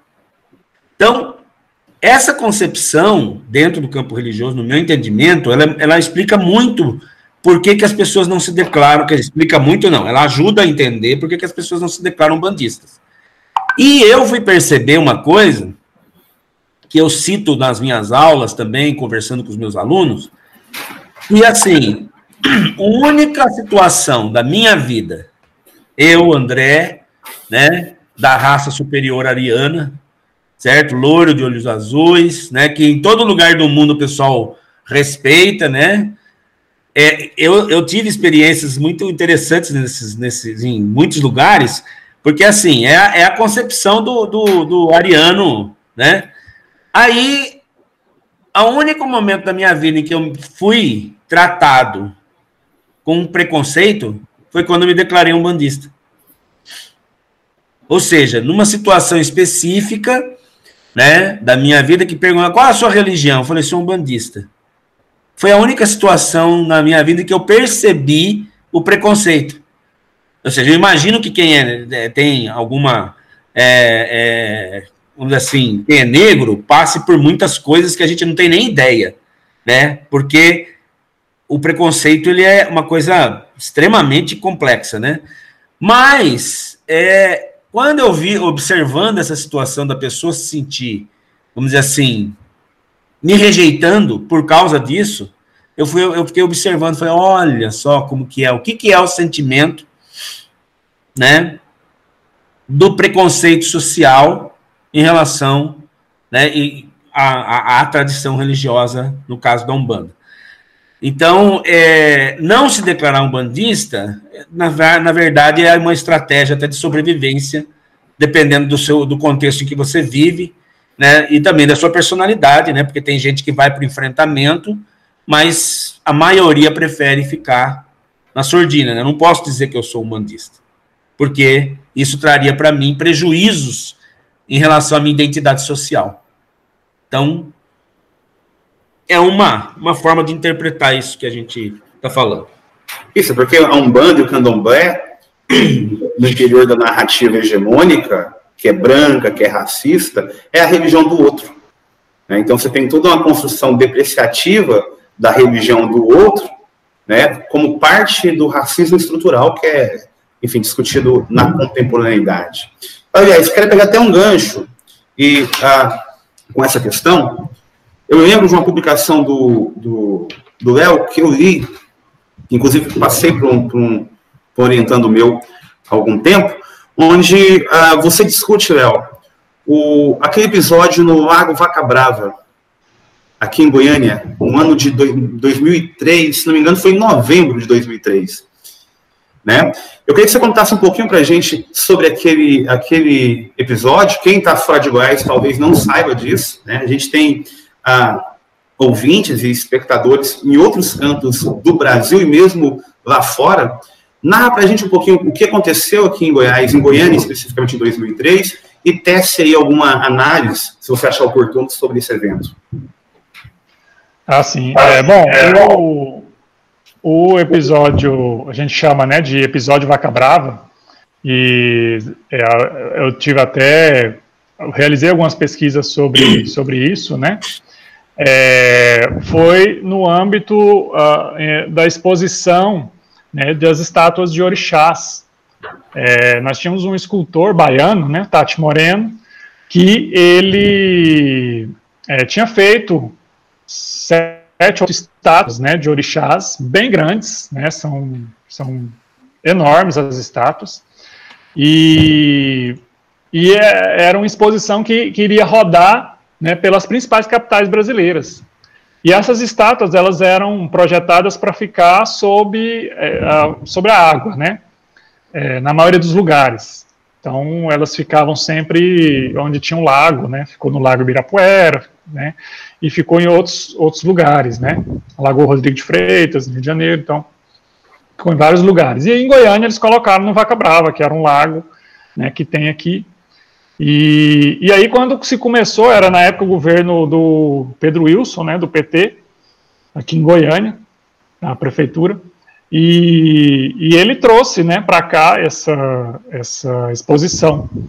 E aí, logo no começo, né, começou a gerar um burinho por parte dos evangélicos, né, um, um deputado goiano, né, na época, o... Quem que era o deputado, gente? Lembrei o nome dele? Era o filho do César Augusto? Isso. Fábio, né? É Fábio? É, Fábio Souza. Fábio Souza. É isso, né? É, o deputado Fábio Souza, ele é, proclamou, né, conclamou seus concidadãos da cidade que eram evangélicos a fazerem uma, um abraço simbólico em torno do parque né, repudiando a presença ali daqueles, daquelas estátuas, né, e reafirmando que Goiânia era a capital do Senhor Jesus. Isso, é, aspas, né, abre aspas, fecha aspas, as palavras dele na época, né. Ou seja, que aqui era uma, uma cidade que não aceitava esse tipo de exposição. E, e o mais interessante é que né, uh, eles fizeram esse movimento, e aí depois disso, começou um debate nos jornais na época, principalmente no Diário da Manhã, né, que era um jornal na época que fez a cobertura desse episódio e é, entrevistou ele, né, o pastor Fábio Souza, é, que ele afirmando lá os, os argumentos dele. É, e aí iniciou-se uma espécie de bate-boca, né, porque aí depois tiveram textos né, de outros é, líderes religiosos, inclusive católicos, né, os católicos a favor das religiões afro-brasileiras. A Federação Espírita de Goiás também ficou a favor das, das religiões afro, né? E a própria Federação de Umbanda e Candomblé, na época, que ainda estava na ativa, né? É, também tiveram entrevista com os seus é, líderes, né? É, todo mundo criticando e questionando né, a posição dos evangélicos. E aí, quais foram os argumentos que eles utilizaram? Isso que é o mais interessante, né? Um dos argumentos era que Primeiro, nós estávamos próximo do Natal, né? E, portanto, as imagens que deveriam ser expostas seriam as imagens relacionadas com as figuras natalinas. E isso é, é interessante e é paradoxal, até uma análise que um colega meu fez na época, né, o Marcos Paulo de Melo Ramos, ele fez a dissertação de mestrado dele sobre o discurso evangélico de batalha espiritual, e ele também analisou esse caso Vaca Brava. Então, ele, ele dá os créditos a ele, né, que ele muitas das análises iniciais foram foi ele que fez, né? É, e ele, ele afirmou, ele chamou atenção para isso, né? Quer dizer, é um discurso paradoxal, porque é, na maioria os evangélicos, né, em sua maioria, são iconoclastas, né? Ou seja, são contra a exposição de imagens. Mas aí, quando é conveniente, eles usaram o discurso de que a imagem que deveria ser, seria imagens, digamos assim, que seriam católicas, né? Por exemplo, de presépios, essas coisas relacionadas à, à, à figura natalina, né? É, e aí outros, né? Outros, é, esse foi o principal argumento que eles utilizaram, né? É, os outros argumentos, eles pararam de utilizar devido a a repercussão negativa que aquilo teve, né? Que evidenciava né, o racismo é, religioso presente ali naquela, naquela fala, naquela manifestação, né? O fato é que a exposição ficou até o final, né? Se não me engano, ela ficou até meados de janeiro, né? Ou seja, passou o ano, né? É, e dizem que as más línguas, né, dizem que o Pedro Wilson perdeu a eleição para a prefeitura por conta muito dessa, dessa exposição, né, que teria é, subestimado a força do discurso evangélico né, na capital goiana. Lembrando que Goiânia é, é uma das capitais que tem um índice ainda hoje, né, na época tinha, ainda hoje nas, no IBGE, na, no censo de 2010, demonstra né, que tem um índice de evangélicos, em suas várias denominações religiosas, acima do índice do Brasil, né, ou seja, do Brasil está ali em, se não me engano, é 20%, aqui está em 25% para 26%, quase 30%, né, se não estiver enganado. É, então, assim, o discurso evangélico né, conservador em Goiânia ele é muito forte.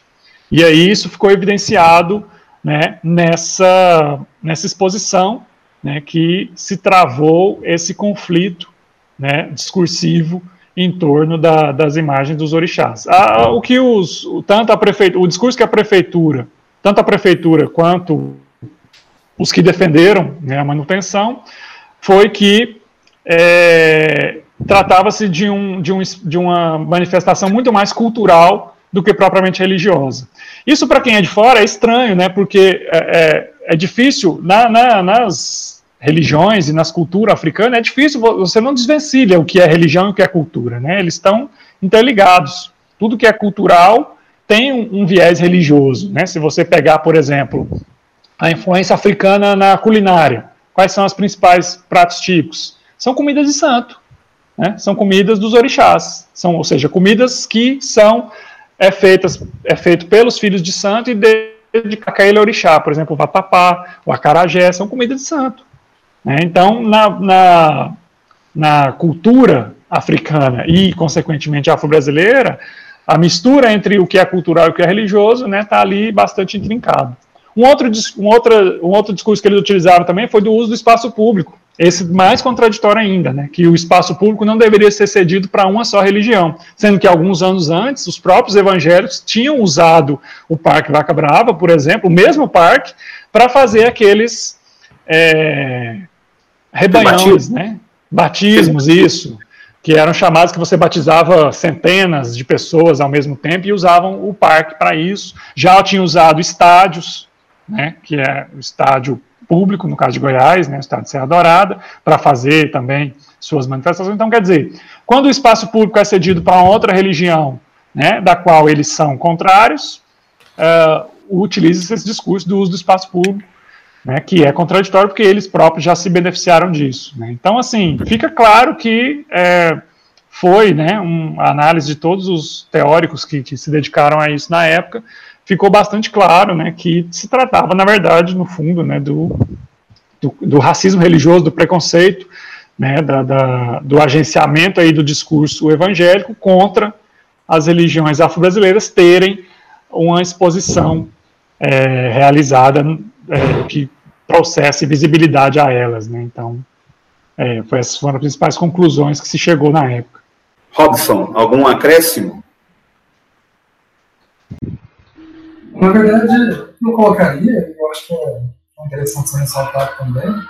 É, eu, particularmente, morava em Goiânia na época, né, eu sou goianiense, estava na, na, minha adolescência, eu na escola, né, o burburinho que virou esse, esse episódio, especialmente entre os professores que eram evangélicos, professores normalmente de humanas, que, né, que eram um pouco mais abertos, que tinham uma visão um pouco mais mais é, é, madura com relação à relação do, do, do, público, do privado, da religião, enfim. Mas é interessante, e aí talvez seja o momento de se fazer uma, uma, uma um apelo a essa questão, é, desse nosso debate, é daquilo que academicamente a gente chama de religiões anamastésicas, né? religiões que não fazem essa separação de bem e mal. Porque o, o que acontece, que é, que é curioso com relação ao cristianismo sobre as relações de matriz africana, é, é importante fazer só uma ressalva, embora muitos católicos tenham defendido a, a permanência da, das estátuas do Parque Acabado nesse episódio analisado pelo Léo, é, uma ala mais conservadora e, ao mesmo tempo, é, pentecostal da Igreja Católica, que é a renovação carismática católica, se posicionou abertamente contra. Né? Então, houve um movimento, assim como os evangélicos, é, inclusive não só de abraço, né, mas muitas vezes de, é, de agressões, né, de abraço, falando que esse movimento do abraço no parque contra as imagens, mas também de agressões é, verbais contra qualquer pessoa que se manifestasse é, a favor ou, ou fizesse qualquer tipo de, de, manifestação religiosa, como aconteceu na época no parque ali diante das imagens dos orixás. É, enfim, essa, essa manifestação cristã contra as religiões africanas se dá por uma associação é, indevida que se faz a, a, essas religiões a ideia do mal. Né? A ideia, a associação Exu ao diabo, ao demônio, enfim, é, não só a hegemonia cristã, né, aquela ideia é, é, cristã católica de extra ecclesia glossados, né, ou seja, fora da igreja de nossa salvação, aquela coisa de que existe a necessidade de conversão do outro, de lutar pelo imperialismo em sua própria religião, mas eu acho que, para além disso, existe uma associação indevida, especialmente nas religiões de matriz africana, com a ideia de mal. Né? Eu acho muito difícil que se fosse colocado ali uma imagem de Buda, se fosse colocado ali uma imagem de Krishna, se fosse colocado ali é, uma, uma imagem de uma, uma divindade indígena, é, teria se criado o problema que se criou. Mas existe, de fato, um, um preconceito, um, uma intolerância religiosa com relação às religiões mais africanas por parte do, do cristianismo, e aí quando for colocando o cristianismo grosso modo. Né? E tudo isso tem a ver com o fato de que o cristianismo tem esse dualismo bem e mal, associando o mal a religiões de matriz africana, enquanto essas religiões de matriz africana são anamastésicas, portanto, elas não fazem essa separação, como o André bem ressaltou, de bem e mal.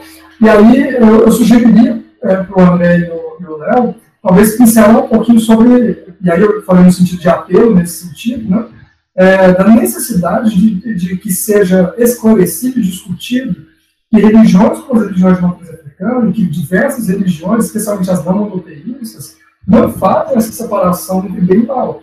O que significa que não, que não são religiões imorais, mas religiões amorais do ponto de vista dessa, dessa separação entre aquilo que é moralmente bom e aquilo que é moralmente mal. Não significa que não tem moralidade dentro dessas religiões, ou, ou linhas de moralidade específicas delas, de ética, de moral, mas elas não fazem essa separação de bem e mal, é, tendo régua como o cristianismo tem, né, essa régua judaico-cristã ocidental. Então, se vocês puderem comentar um pouco sobre isso, né, eu acho que é importante para a gente é, desconstruir, num espaço como esse que a gente está fazendo agora, é, essa, essa ideia de que as religiões de matriz africana, de Kimbanda, de Candomblé, é, a ideia da macumba, né, como um nome pejorativo da Oibória, outras práticas de trabalho é, é, de, de, dessas religiões de matriz africana como sendo algo mal, como sendo algo é, é, é maléfico. Né? Eu acho que é importante fazer esse esclarecimento. Se vocês quiserem, puderem comentar um pouquinho, eu acho um serviço que a gente faz aos nossos ouvintes do ponto de vista do esclarecimento e do apelo à coordenação religiosa. É. Aí agora eu vou fazer prevalecer a idade de novo, Léo. Autoridade do tempo de vida. Vai lá. o, o André já é quase um orixá, então ele tem. um ancestral, né? Eu sou quase um ancestral. Ancestral, ancestral mítico do programa. então, é... é interessantíssimo isso, quer dizer, a gente dialoga com os nossos alunos constantemente, né, e com outras pessoas também, é... sobre essa necessidade. É, no trabalho que a gente faz aqui, no caso, no terreiro, que é um, um terreiro recente, né, e que agora está tomando a forma de uma casa mesmo, né, com um templo, um templo próprio, é, a gente recebe muita gente aqui da cidade, né, óbvio, muito é uma maneira de falar, mas o pessoal vem aqui, mas com certeza não não, o objetivo da Umbanda não é converter, né? A gente não, não tem essa perspectiva né, da conversão. Então aí entra essa história da, de, que o Léo já colocou que a religião acaba sendo uma segunda uma segunda via, né, de busca espiritual, mas é acessória, não é a, a, a principal dentro da vida das pessoas. Mas é, o que se observa é que essa visão é, do, do, de, um, de um, um medo, né, que eu também fui criado nesse medo, no período católico mais tradicional meu, né, é, havia esse medo, né, E, e eu conto, né, tem uma experiência interessante, né, de, de levar uma, uma pessoa conhecida minha, muito católica, para conhecer a Umbanda, né? E, e ela né, no, no, no foi, estava animada de conhecer, mas quando teve a manifestação da, da, do orixá na, na, no terreiro, né? É, ela petrificou, ela ficou dura. E aí eu precisei levá-la, né, de volta para casa, sem, sem ela ter uma experiência um pouco mais tranquila. Eu né? você ia falar que levá-la no pronto-socorro. não. Não tanto, não. Né? Não, mas ela ficou realmente assim, né? E, e, e, e aí a percepção do medo, né? Do medo, no caso da incorporação do orixá, que é uma incorporação mais assim, é, é, uma palavra não é agressiva, mas espalhafatosa, mais, mais um maior movimento, né? Hã? Mais marcante. É, mais marcante. Então, é, aí perceber como isso está enraizado, porque comigo também foi assim. Só que eu não, não reagi com medo, reagi a partir da curiosidade, a primeira vez que eu fui no centro, né, de Umbanda, e já visitei Candomblé também, né, a, a curiosidade, e apesar de ter sido educado para ter medo dessas manifestações, é, isso não prevaleceu, né, e aí a minha curiosidade, meu interesse de entender tal foi mais forte. Mas é, é essa é essa a estratégia, né? A estratégia é, do, do, dos todos os monoteísmos. Obviamente que exi, não existem muitas pessoas que são católicos, muitos, muitos evangélicos e muitos é, é, provavelmente islâmicos também, né? que tem a compreensão da diferença, da diferença religiosa e para eles é tranquilo, não há, não há a construção de um preconceito assim tão claro. Mas aqui no Brasil foi a forma oficial da construção da religião, né? Ou seja, tudo que está relacionado ao negro é negativo, é mal não deve ser nem conhecido, e a gente vê isso nas salas de aulas algumas vezes, né? A, a, a, essa situação aparecer, né? Eu já fui taxado várias vezes, né? O professor é do demônio, né? Porque eu falo de todas essas tradições assim com, com essa liberdade é, é, que que a gente tem como docente, como pesquisador. Então, é, a primeira coisa é desmontar o medo, né? Explicar, né? Conversar, essa é uma, uma, uma situação que é extremamente importante para quem trabalha com esses temas. No caso da gente, na, na, no, no nosso centro, eu faço o trabalho de receber as pessoas que não conhecem, né? Na a Umbanda, sentar e conversar com elas sobre o que vai acontecer, sobre como é o ritual, por que, que é o ritual, é assim, dessa maneira tal. Então, há um tempo antes da, da, da, das, das práticas, né, dos rituais, das giras, para uma conversa breve em relação a essas coisas. Porque é, é, é, fundamental que se desmonte a ideia do medo, mas quando você constrói a ideia do medo, o objetivo é que a pessoa não se aproxime. Né? E é isso que é o objetivo da, da, da, dessas tradições religiosas. Olha, Lá é assim, então não vá lá. Ou seja, não vai estudar história também, a gente escuta muito isso, né? Ó, oh, não vai estudar história, porque a história vai te trazer muitos questionamentos e aí você vai colocar em dúvida sua fé e assim por diante. É outra coisa que a gente também escuta bastante na sala de aula. Então, essa tradição, como ela é uma tradição que é conversionista, ou seja, nós temos que buscar outros, nós temos que espalhar isso, essa, essa a, a nossa crença, ela escolheu o caminho da negação. O outro é ruim, o outro é errado, o outro é mal, né? E no caso das, das religiões afro-brasileiras, vem junto o preconceito racial, né, embutido nessa, nessa, nesse, nesse preconceito, vem junto a demonização das, dos orixás. No caso do Exu, é extremamente interessante quando você vê qual foi a, a construção que foi feita para associar Exu ao diabo, né? É muito interessante, o Léo estudou isso profundamente, né? Nessa, na, na, na trajetória dele de, de pesquisa, mas eu acho, assim, extremamente interessante essa, essa a construção que foi feita culturalmente, apesar de ser muito triste que ela tenha sido feita assim, mas é muito interessante porque é justamente o, o, o papel é, complementar que o Lúcifer tem lá na Bíblia, né, no Antigo Testamento, se você pegar lá o livro de Jó, você tem aí é, sabe, Deus e, e, e Lúcifer tomando um cafezinho, falando assim, ó, oh, o Jó é um cara legal, mas eu acho que ele não tem toda essa fé, não. Tá, é, não, eu aposto no Jó. Ah, e posso dar umas cutucadas nele? Pode, né? Então tá, o ferral, né, lógico, vai aí vai para o extremo, né? O livro de Jó é extremamente lindo nessa, nessa, nessa reflexão que ele faz sobre, sobre essa complementaridade da, do, do, bem e do mal, né? No sentido de uma evolução espiritual, mesmo que essa concepção não esteja abertamente declarada na, na, na, na Bíblia, né, na Torá, mas a gente sabe que os cabalistas, todos eles são evolucionistas no, no sentido espiritual, né? O pessoal que se aprofunda na Cabala, no Talmud, tem outra concepção do que é o monoteísmo, né, e do que é a, a experiência espiritual.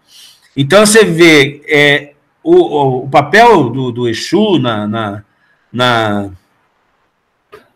nas religiões afro-brasileiras, no caso o Exu Orixá e o Exu Rodante, como se chama na Umbanda, né, que são as entidades que trabalham nessa linha, né, é trazer o, o, o desafio. Por isso que, a, que a, o pessoal usa muito a, o, a ideia do trickster, né, o trapaceiro, né? Ou seja, a, é tirar a lógica das coisas, né? É mostrar todos os lados, né? Desmontar uma visão única da realidade. Esse é o papel do Exu, né? Além de ser, no caso aí, o, principal comunicador entre o, Orum e o e o e o e o, né, e o Aie, né? o, o, o Exu desmonta todas as suas. Ele traz à tona tudo aquilo que em você que você quer esconder. Então, é uma perspectiva tão interessante, mas é óbvio, né? O mundo cristão não quer enxergar aquilo que é o, a sombra, né? E isso foi apontado por grandes, grandes pesquisadores, grandes, grandes filósofos, grandes teóricos, né? É, de várias áreas, né? O fato de que o, o mundo judaico-cristão, esse tradicional, ele não quer é, é, mostrar o, o, o, seu lado escuro. E aí, né, eles, é mais fácil colocar a culpa em alguém, né, do que perceber essa dimensão humana extraordinária que é a nossa incoerência, a nossa, a nossa, os nossas, nossos problemas, né, que estão aí no fundo da nossa alma, da nossa personalidade e tal. É, não, só complementando o que o André falou, já falou muito bem sobre, sobre essa questão, e, e que realmente quando a gente. A, a, a, peraí, que o meu também está pitando aqui. Bom, quando a gente analisa a história né, das religiões é, no, no mundo e também no Brasil, a gente percebe essas diferenças né, que o Robson falou em relação às religiões afro-brasileiras e outras também, né? A, as religiões africanas, no geral, elas são é, vão muito por esse caminho, né? De não de não personificar o mal, né? É, se a gente pegar as mitologias dos orixás, por exemplo, as, as, as mitologias dos orixás eles é, apresentam características humanas, né? Independente de ser bom ou ruim, né? Eles têm inveja um do outro, eles brigam, eles traem uns aos outros, eles um tem um, né, tem várias histórias em que os orixás eles personificam a própria natureza humana, né? Então, assim como outras mitologias, né, mitologia grega, mitolo, mito, mitologias europeias, nórdicas, enfim, isso, isso é uma recorrente, né, as, também na América, mito, algumas mitologias é, trazem isso, né, essas características. E com as mitologias africanas não é diferente. Né? Então, não há uma divindade, por exemplo, que personifique o mal, né? mesmo que ao, uh, desde o começo alguns tenham atribuído isso, esse papel a Exu, por ele ser a entidade, o espírito, o, a divindade mais controversa, né? o espírito mais, uh, o, o Deus mais irascível, né? ele é, ele é digamos assim, se a gente fosse traduzir para a linguagem de hoje, ele é uma pessoa de personalidade forte, né? Sabe aquele que a gente fala, não, a pessoa tem personalidade forte, você sabe que o cara é um, né? Problema. É, ele é o esquentadinho, né? Ele é aquele que é, que cria confusão e tudo, mas ele tem características positivas, ele é leal, né? Ele é espontâneo, ele é autêntico, né? Ele protege aqueles que, que o que, o, que, o, que prestam culto a ele, né? Então o Exu ele tinha características né, positivas e negativas, como todos os outros orixás, né? Mas acabou sendo aparecendo mais na visão cristã, né, dos, dos missionários que passaram pela África é, desde meados do século XVIII, né, até o século XIX. É, no discurso deles, o Exu foi traduzido como o diabo, né, como o demônio. E eles escrevem isso, nos relatos deles de viagem tem isso, né, bastante claro lá, com todas as letras. Né, Exu é o diabo, é o diabo dos africanos. Né?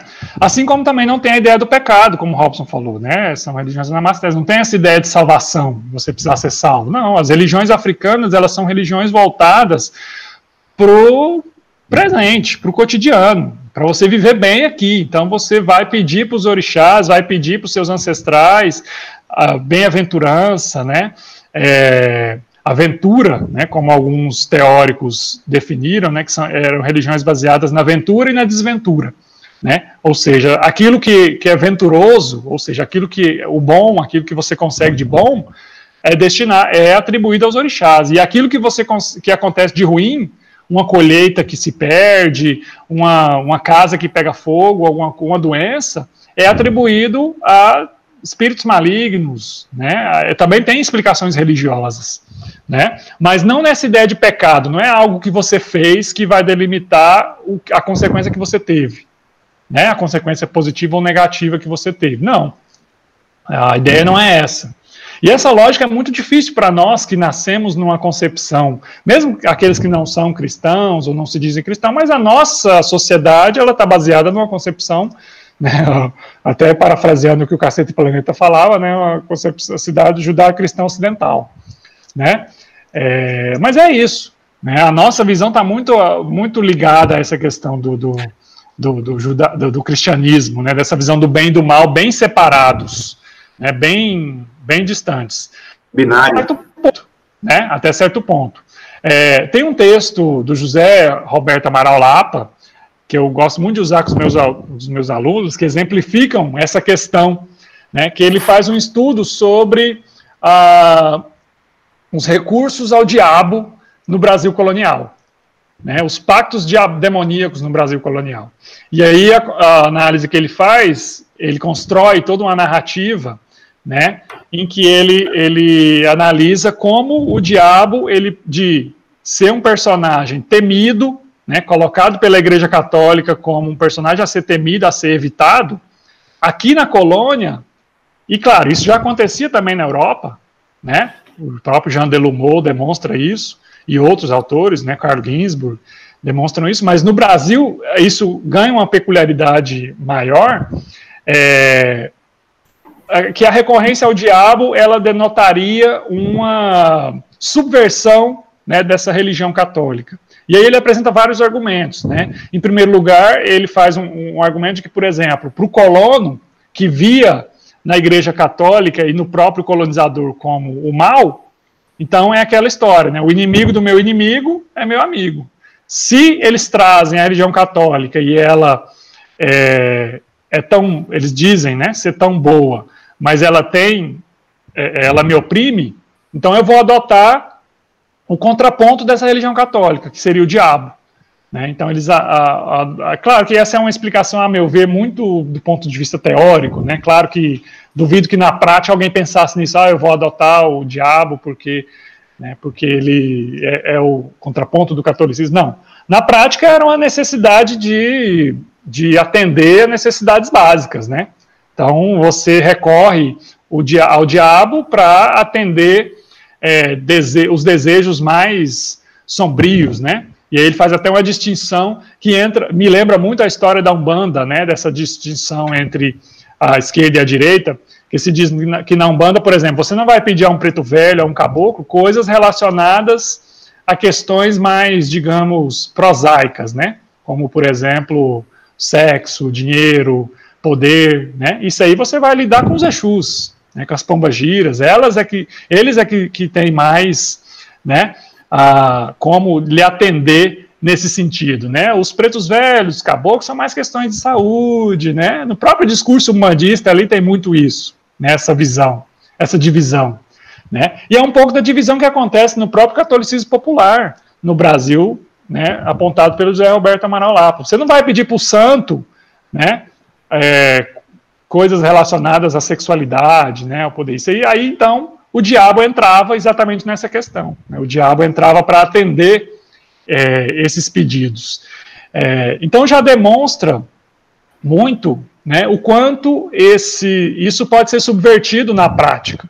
Né, o quanto há essa subversão desses valores, desse, desse cristianismo que se quer ortodoxo, né, mas na prática ele é subvertido, e eu vejo aí também, talvez, até um, uma relação com a própria religiosidade afro. Né? Quem sabe, é, é, a, a, a, gente não pode afirmar isso, porque não tem né, fontes nem evidências, mas da mesma forma que o Exu ele foi influenciado pelo diabo, né, ele foi associado ao diabo, talvez esse diabo colonial também tenha uma influência de Exu, né, que é aquele que recebe pedidos, que cobra por esses pedidos, né, e que faz essa, então, a, talvez a, a, a, lógica, a, a, lógica inversa também seja aplicável, né, quer dizer, o Exu e o diabo, eles se misturaram do, do discurso católico, mas também se misturaram no discurso religioso das religiões afro, né, tanto é que hoje, se você for numa casa de um bando e pedir uma imagem de Exu, ele vai te trazer uma imagem vermelha, um chifre, tridente, né, a imagética, da, do Exu na Umbanda ainda é uma imagética ligada ao diabo, mesmo que no discurso se diga que ele não seja o diabo, que ele está além disso, mas assim, em certo sentido, a Umbanda, a própria Umbanda, é, absorveu um pouco dessa, dessa demonização do diabo. Isso é bastante interessante, é isso, né? É a circularidade cultural. É, eu acho que eu diria, ah, se me permite, assimilou e transgrediu. Entende? Se apropria da, da, da imagética do diabo de chifre, mas para transgredi-lo de alguma forma, sabe? Transgredir a visão a, a cristã tradicional a respeito do, do diabo. Sim, com certeza. Gente, só um dado aqui que eu estava dando, a, que eu estava olhando, a, a, o, o Datafolha no início do ano né, de 2020 fez uma pequena pesquisa a respeito do, da paisagem religiosa brasileira, né? Já que o censo ainda não aconteceu e nem sabemos ao certo quando o censo vai acontecer novamente. E ah, os dados foram os seguintes em relação às religiões: 50% católicos, 31% evangélicos, 10% não tem religião, e esse número ah, é um número bem alto, diga de passagem. Não tem religião, não significa necessariamente ateu, tá? Espírita, 3%, e Umbanda, Candomblé ou outras religiões afro-brasileiras, 2%. É, não pareceu, pareceu um número até considerável, né? pelo menos do meu ponto de vista. Ou seja, você tem um, um ao que parece, certo crescimento no número de, de, de pessoas que se vinculam, né, pelo menos se declaram vinculadas a alguma dessas religiões de matriz africana.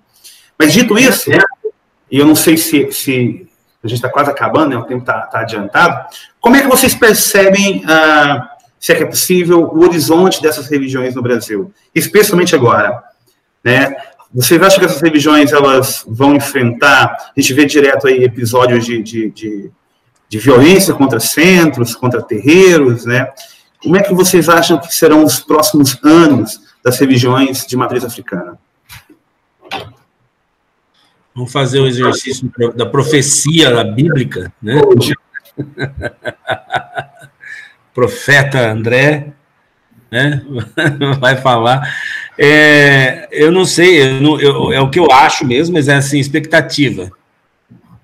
Eu acredito muito, né?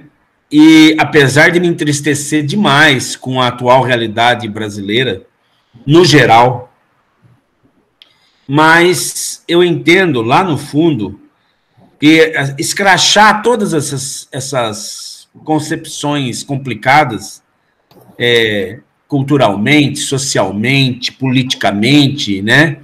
Deixar elas tão, tão evidentes num debate, como está acontecendo.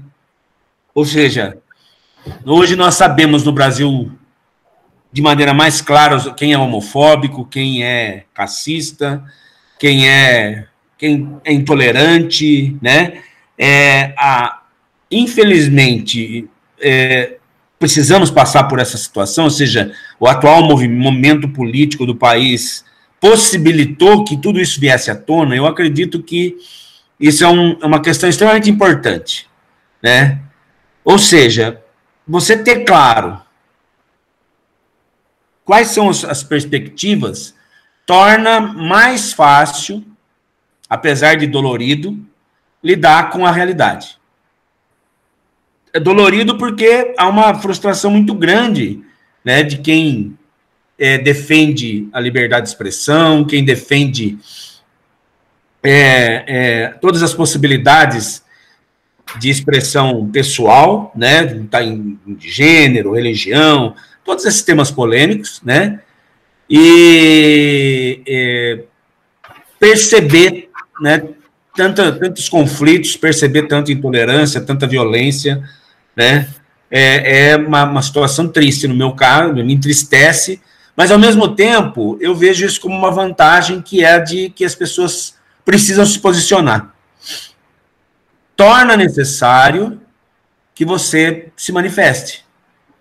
Então, é, se eu não me engano, no último censo, estava falando 2% das religiões afro-brasileiras, não chegava a 1% no último censo, se eu não me engano. Posso estar equivocado, mas confere aí. Mas é, parece que Umbanda e Candomblé era, Umbanda era 0,3% da população. Vocês podem conferir aí.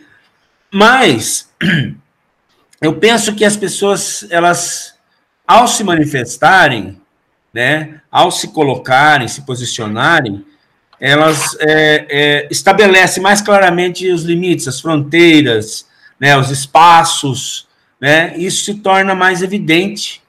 Isso, para mim, favorece, favorece a discussão, né, favorece a, a, a as religiões, no caso, afro-brasileiras, né, favorece também é, é a tomada de posições mais conscientes, né? Porque é, é, a violência, né, dessas, desses discursos, é, ela, né, dos discursos intolerantes, é, acaba agredindo. Lá no fundo, acaba agredindo a maioria das pessoas na, na prática, né? Então, eu penso que o, o, campo vai ficar mais limpo nesse sentido e vai, é, obviamente, que os embates vão aparecer mais claramente, mas também vai ficar mais limpo no sentido de que as pessoas podem vão se manifestar, assumir suas, suas posições, assumir as suas é, as suas escolhas, certo? Eu penso e acredito que é, é, é, essa passagem que nós estamos fazendo, né? Para uma situação melhor no aspecto de que a, a, vontade de lutar pela, pela sua própria crença, pela sua própria é, é, perspectiva de vida, não precisa ser nem na religião. Né? A vontade de, de, de debater isso acaba surgindo, né? Por, justamente porque o outro lado resolveu falar, né? E aí ele precisa ser contestado, ele precisa ser é, criticado, ele precisa ser é, é, precisa ser é, combatido e apontado as suas incoerências, seus absurdos. E, e, e na verdade é isso que está acontecendo, né?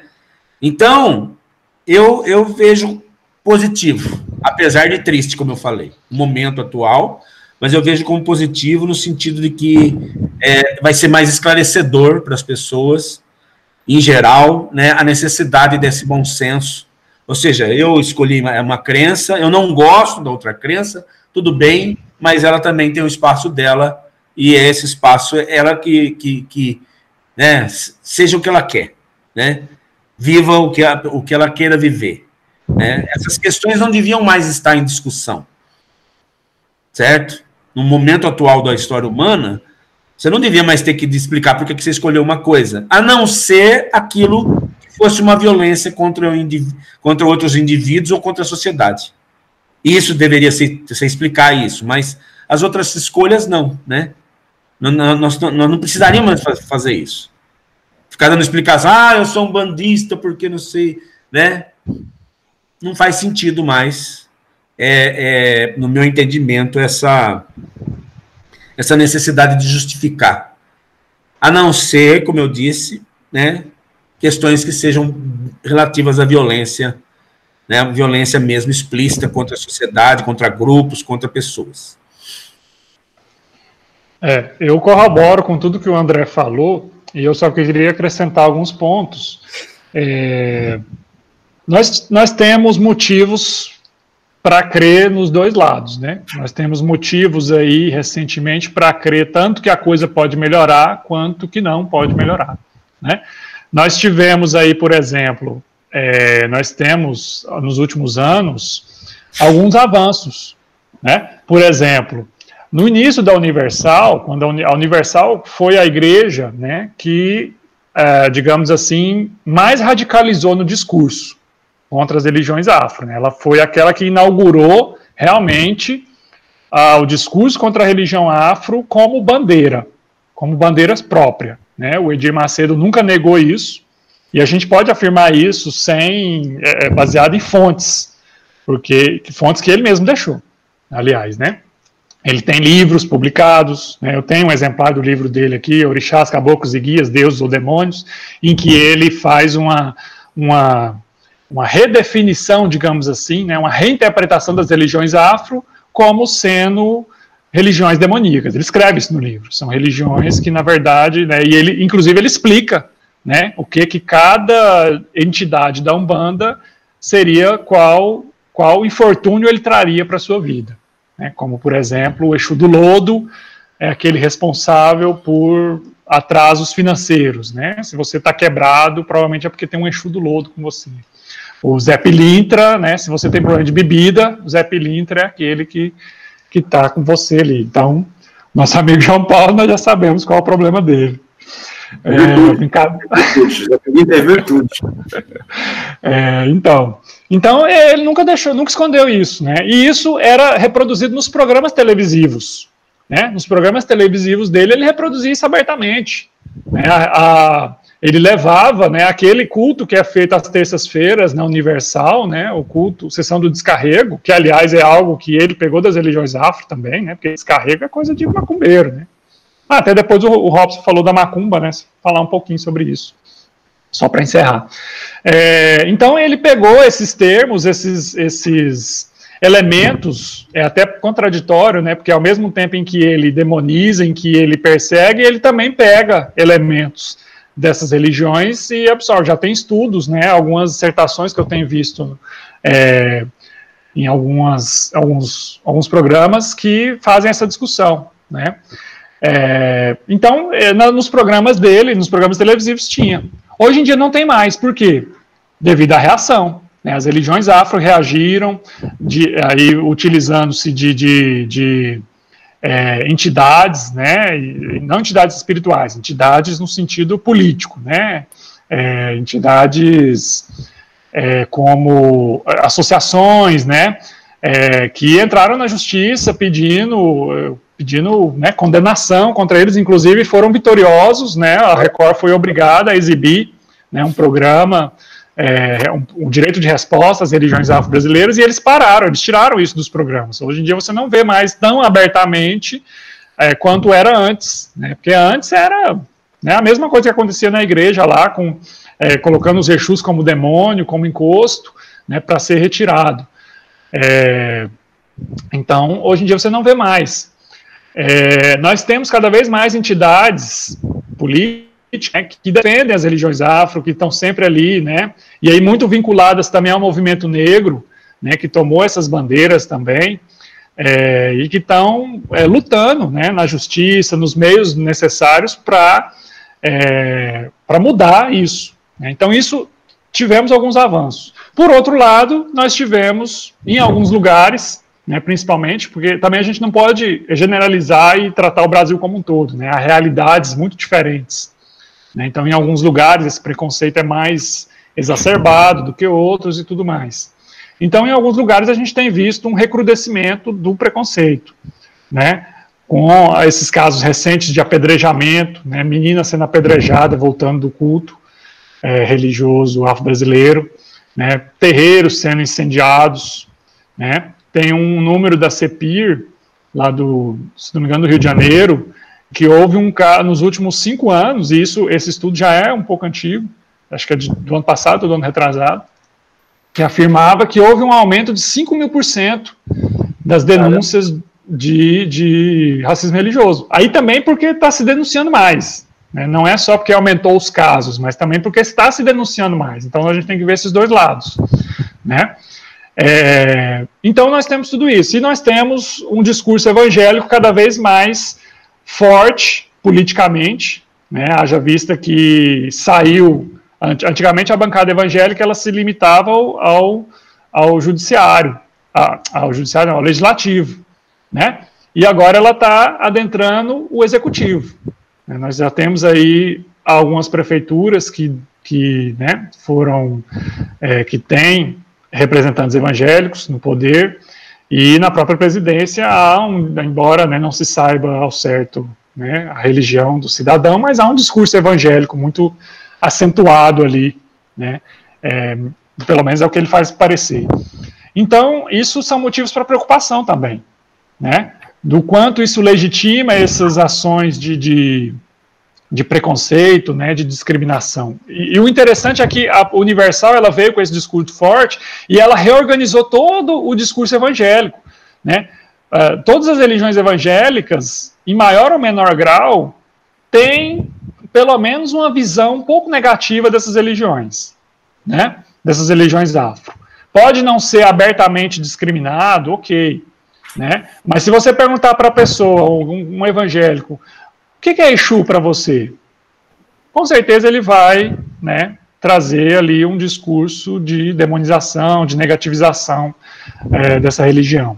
Né? Mesmo que ele não, digamos, tenha atitudes, enfim. É, a gente não pode né, generalizar tanto, mas a gente diz, é, assim, no geral, né, no geral, há pelo menos uma visão negativa dessas religiões afro por parte do, do do movimento evangélico, e isso é muito atribuído a, ao discurso forte que a Universal, a Universal conseguiu reorganizar o, o, digamos assim, a visão religiosa e influenciar bastante nesse sentido. No sentido de que, mesmo, a, não, não, que ela tenha criado isso, né, não que ela tenha criado a visão negativa das religiões afro, isso já existia, mas ela criou a ideia de que não é, não tem problema em você expressar isso.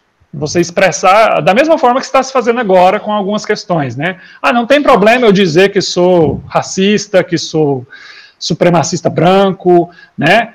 Não tem problema. O próprio presidente afirma essas coisas, quem está no poder referenda isso, então há uma normatização né, dessas questões.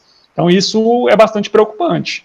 Eu quero, é, eu acho, e aí vai muito no que o André falou né, as pessoas se posicionarem, as pessoas saírem né, do, do, do, é, do, do tirarem as máscaras e aí a gente saber quem é, né, quem a poder apontar o dedo. Não, você, né, se está se colocando como racista e, e aí né, é, de uma certa forma, há uma pressão ainda, né, na, quando isso cai nas redes sociais, que é, negativiza essas posturas ainda, né, em, até certo ponto.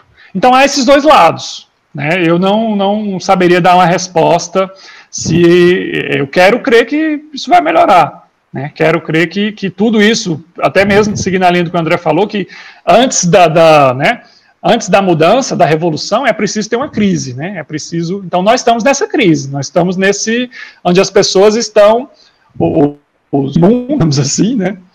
Dessas opiniões, dessas desses ismos, né? Racismos, preconceitos, tudo está se emergindo. Eu espero que disso nasça algo né, mais positivo. E só para concluir a questão da macumba, né, que entra muito nisso que a gente está falando também, que a macumba é um, algo, um termo que se tornou pejorativo, né?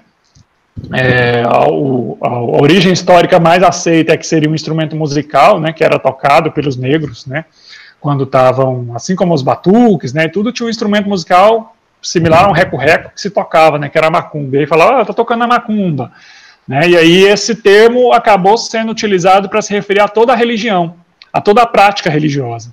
Então, quando se falava macumba, estava querendo dizer a religião dos negros, principalmente as religiões no Morro Carioca, nos morros cariocas, né, que eram as religiões uh, praticadas pelos negros, pobres, né, a deles era macumba, a dos ricos era o espiritismo, né, tanto é que se criou a divisão aí, né, do baixo espiritismo e do alto espiritismo também, que vai muito nessa linha.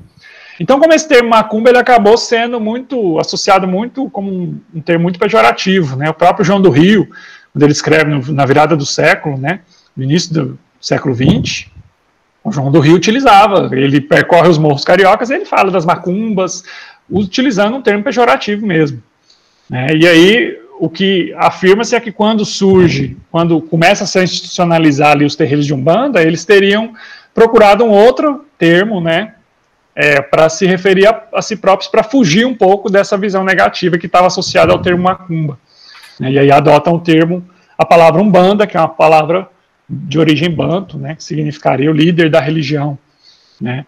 É, e hoje em dia há muita brincadeira em relação à macumba entre os membros das religiões afro-brasileiras, né. Há uma tentativa de positividade, né, dessa dessa palavra, né. Então há, há muita, muita é, leva muito na brincadeira. Ah, e aí hoje vai ter macumba, referindo-se, né, ao dia do culto, ao dia do, do de se realizar o ritual. Ah, é macumbeiro, e aí vamos vamos para macumba e tal. É, há muita essa tentativa é, entre os próprios membros da religião. É claro que se for alguém de fora da religião falando de macumba, talvez né, a pessoa interprete mal. Né, mas é, hoje em dia ainda há, pelo menos internamente, né, essa visão, essa utilização do termo. Claro que externamente ainda é muito mal visto também, ainda carrega, é um termo que é carregado do sentido negativo. Né? É isso, eu quero crer que vai melhorar, que vai mudar, né? mas não saberia dizer qual seria a, o futuro. E há, uma outra questão também que é a da quantidade, né? essa quantidade que se falou de 2%, alguns teóricos falam que é mais, né? devido àquilo tudo que eu falei, da dupla pertença, das pessoas que não se assumem. Né? Então, é, há esse lado também. Mas a gente quer crer que melhore. Né?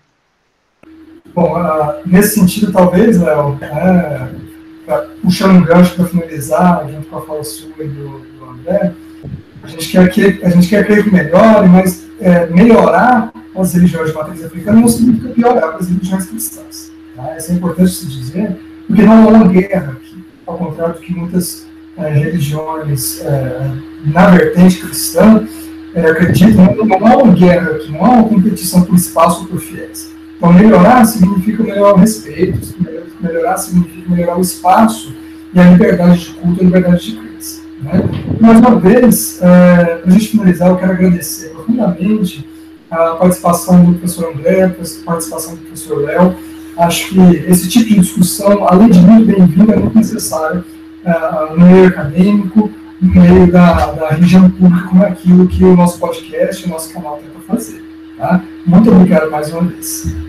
É, foi foi uma, uma alegria, uma alegria participar com vocês desse papo, né, escutar o Léo falar também das experiências dele. Né? É muito interessante como cada pessoa a, aprende a ler as coisas e tem suas percepções, as percepções do. É, e os questionamentos do, do, do Robson e do JP. Então é, é gratificante para a gente poder compartilhar nossas experiências de pesquisa e nossas experiências espirituais também, né, de, de vida, né, é, de convivência dentro desses mundos religiosos. Então, muito obrigado também pela atenção de vocês aí. É, eu também eu quero agradecer é, ao canal pelo convite, ao Robson, ao JP, é, dizer que é muito bom, é muito, muito prazeroso dividir a mesa com colegas, né, com o André, é, que, né, além de pesquisador, é praticante da religião, então é muito bom ter alguém que tenha, né, uma, compreenda a trajetória religiosa como, como eu né, compreendo, e isso é muito gratificante. E, e, é bom ter um espaço, né? Eu acho que qualquer espaço que se dê para a gente falar sobre religiões afro, sobre preconceito, sobre discriminação, né, sobre o, o, o cenário religioso brasileiro é, é, legal, é importante.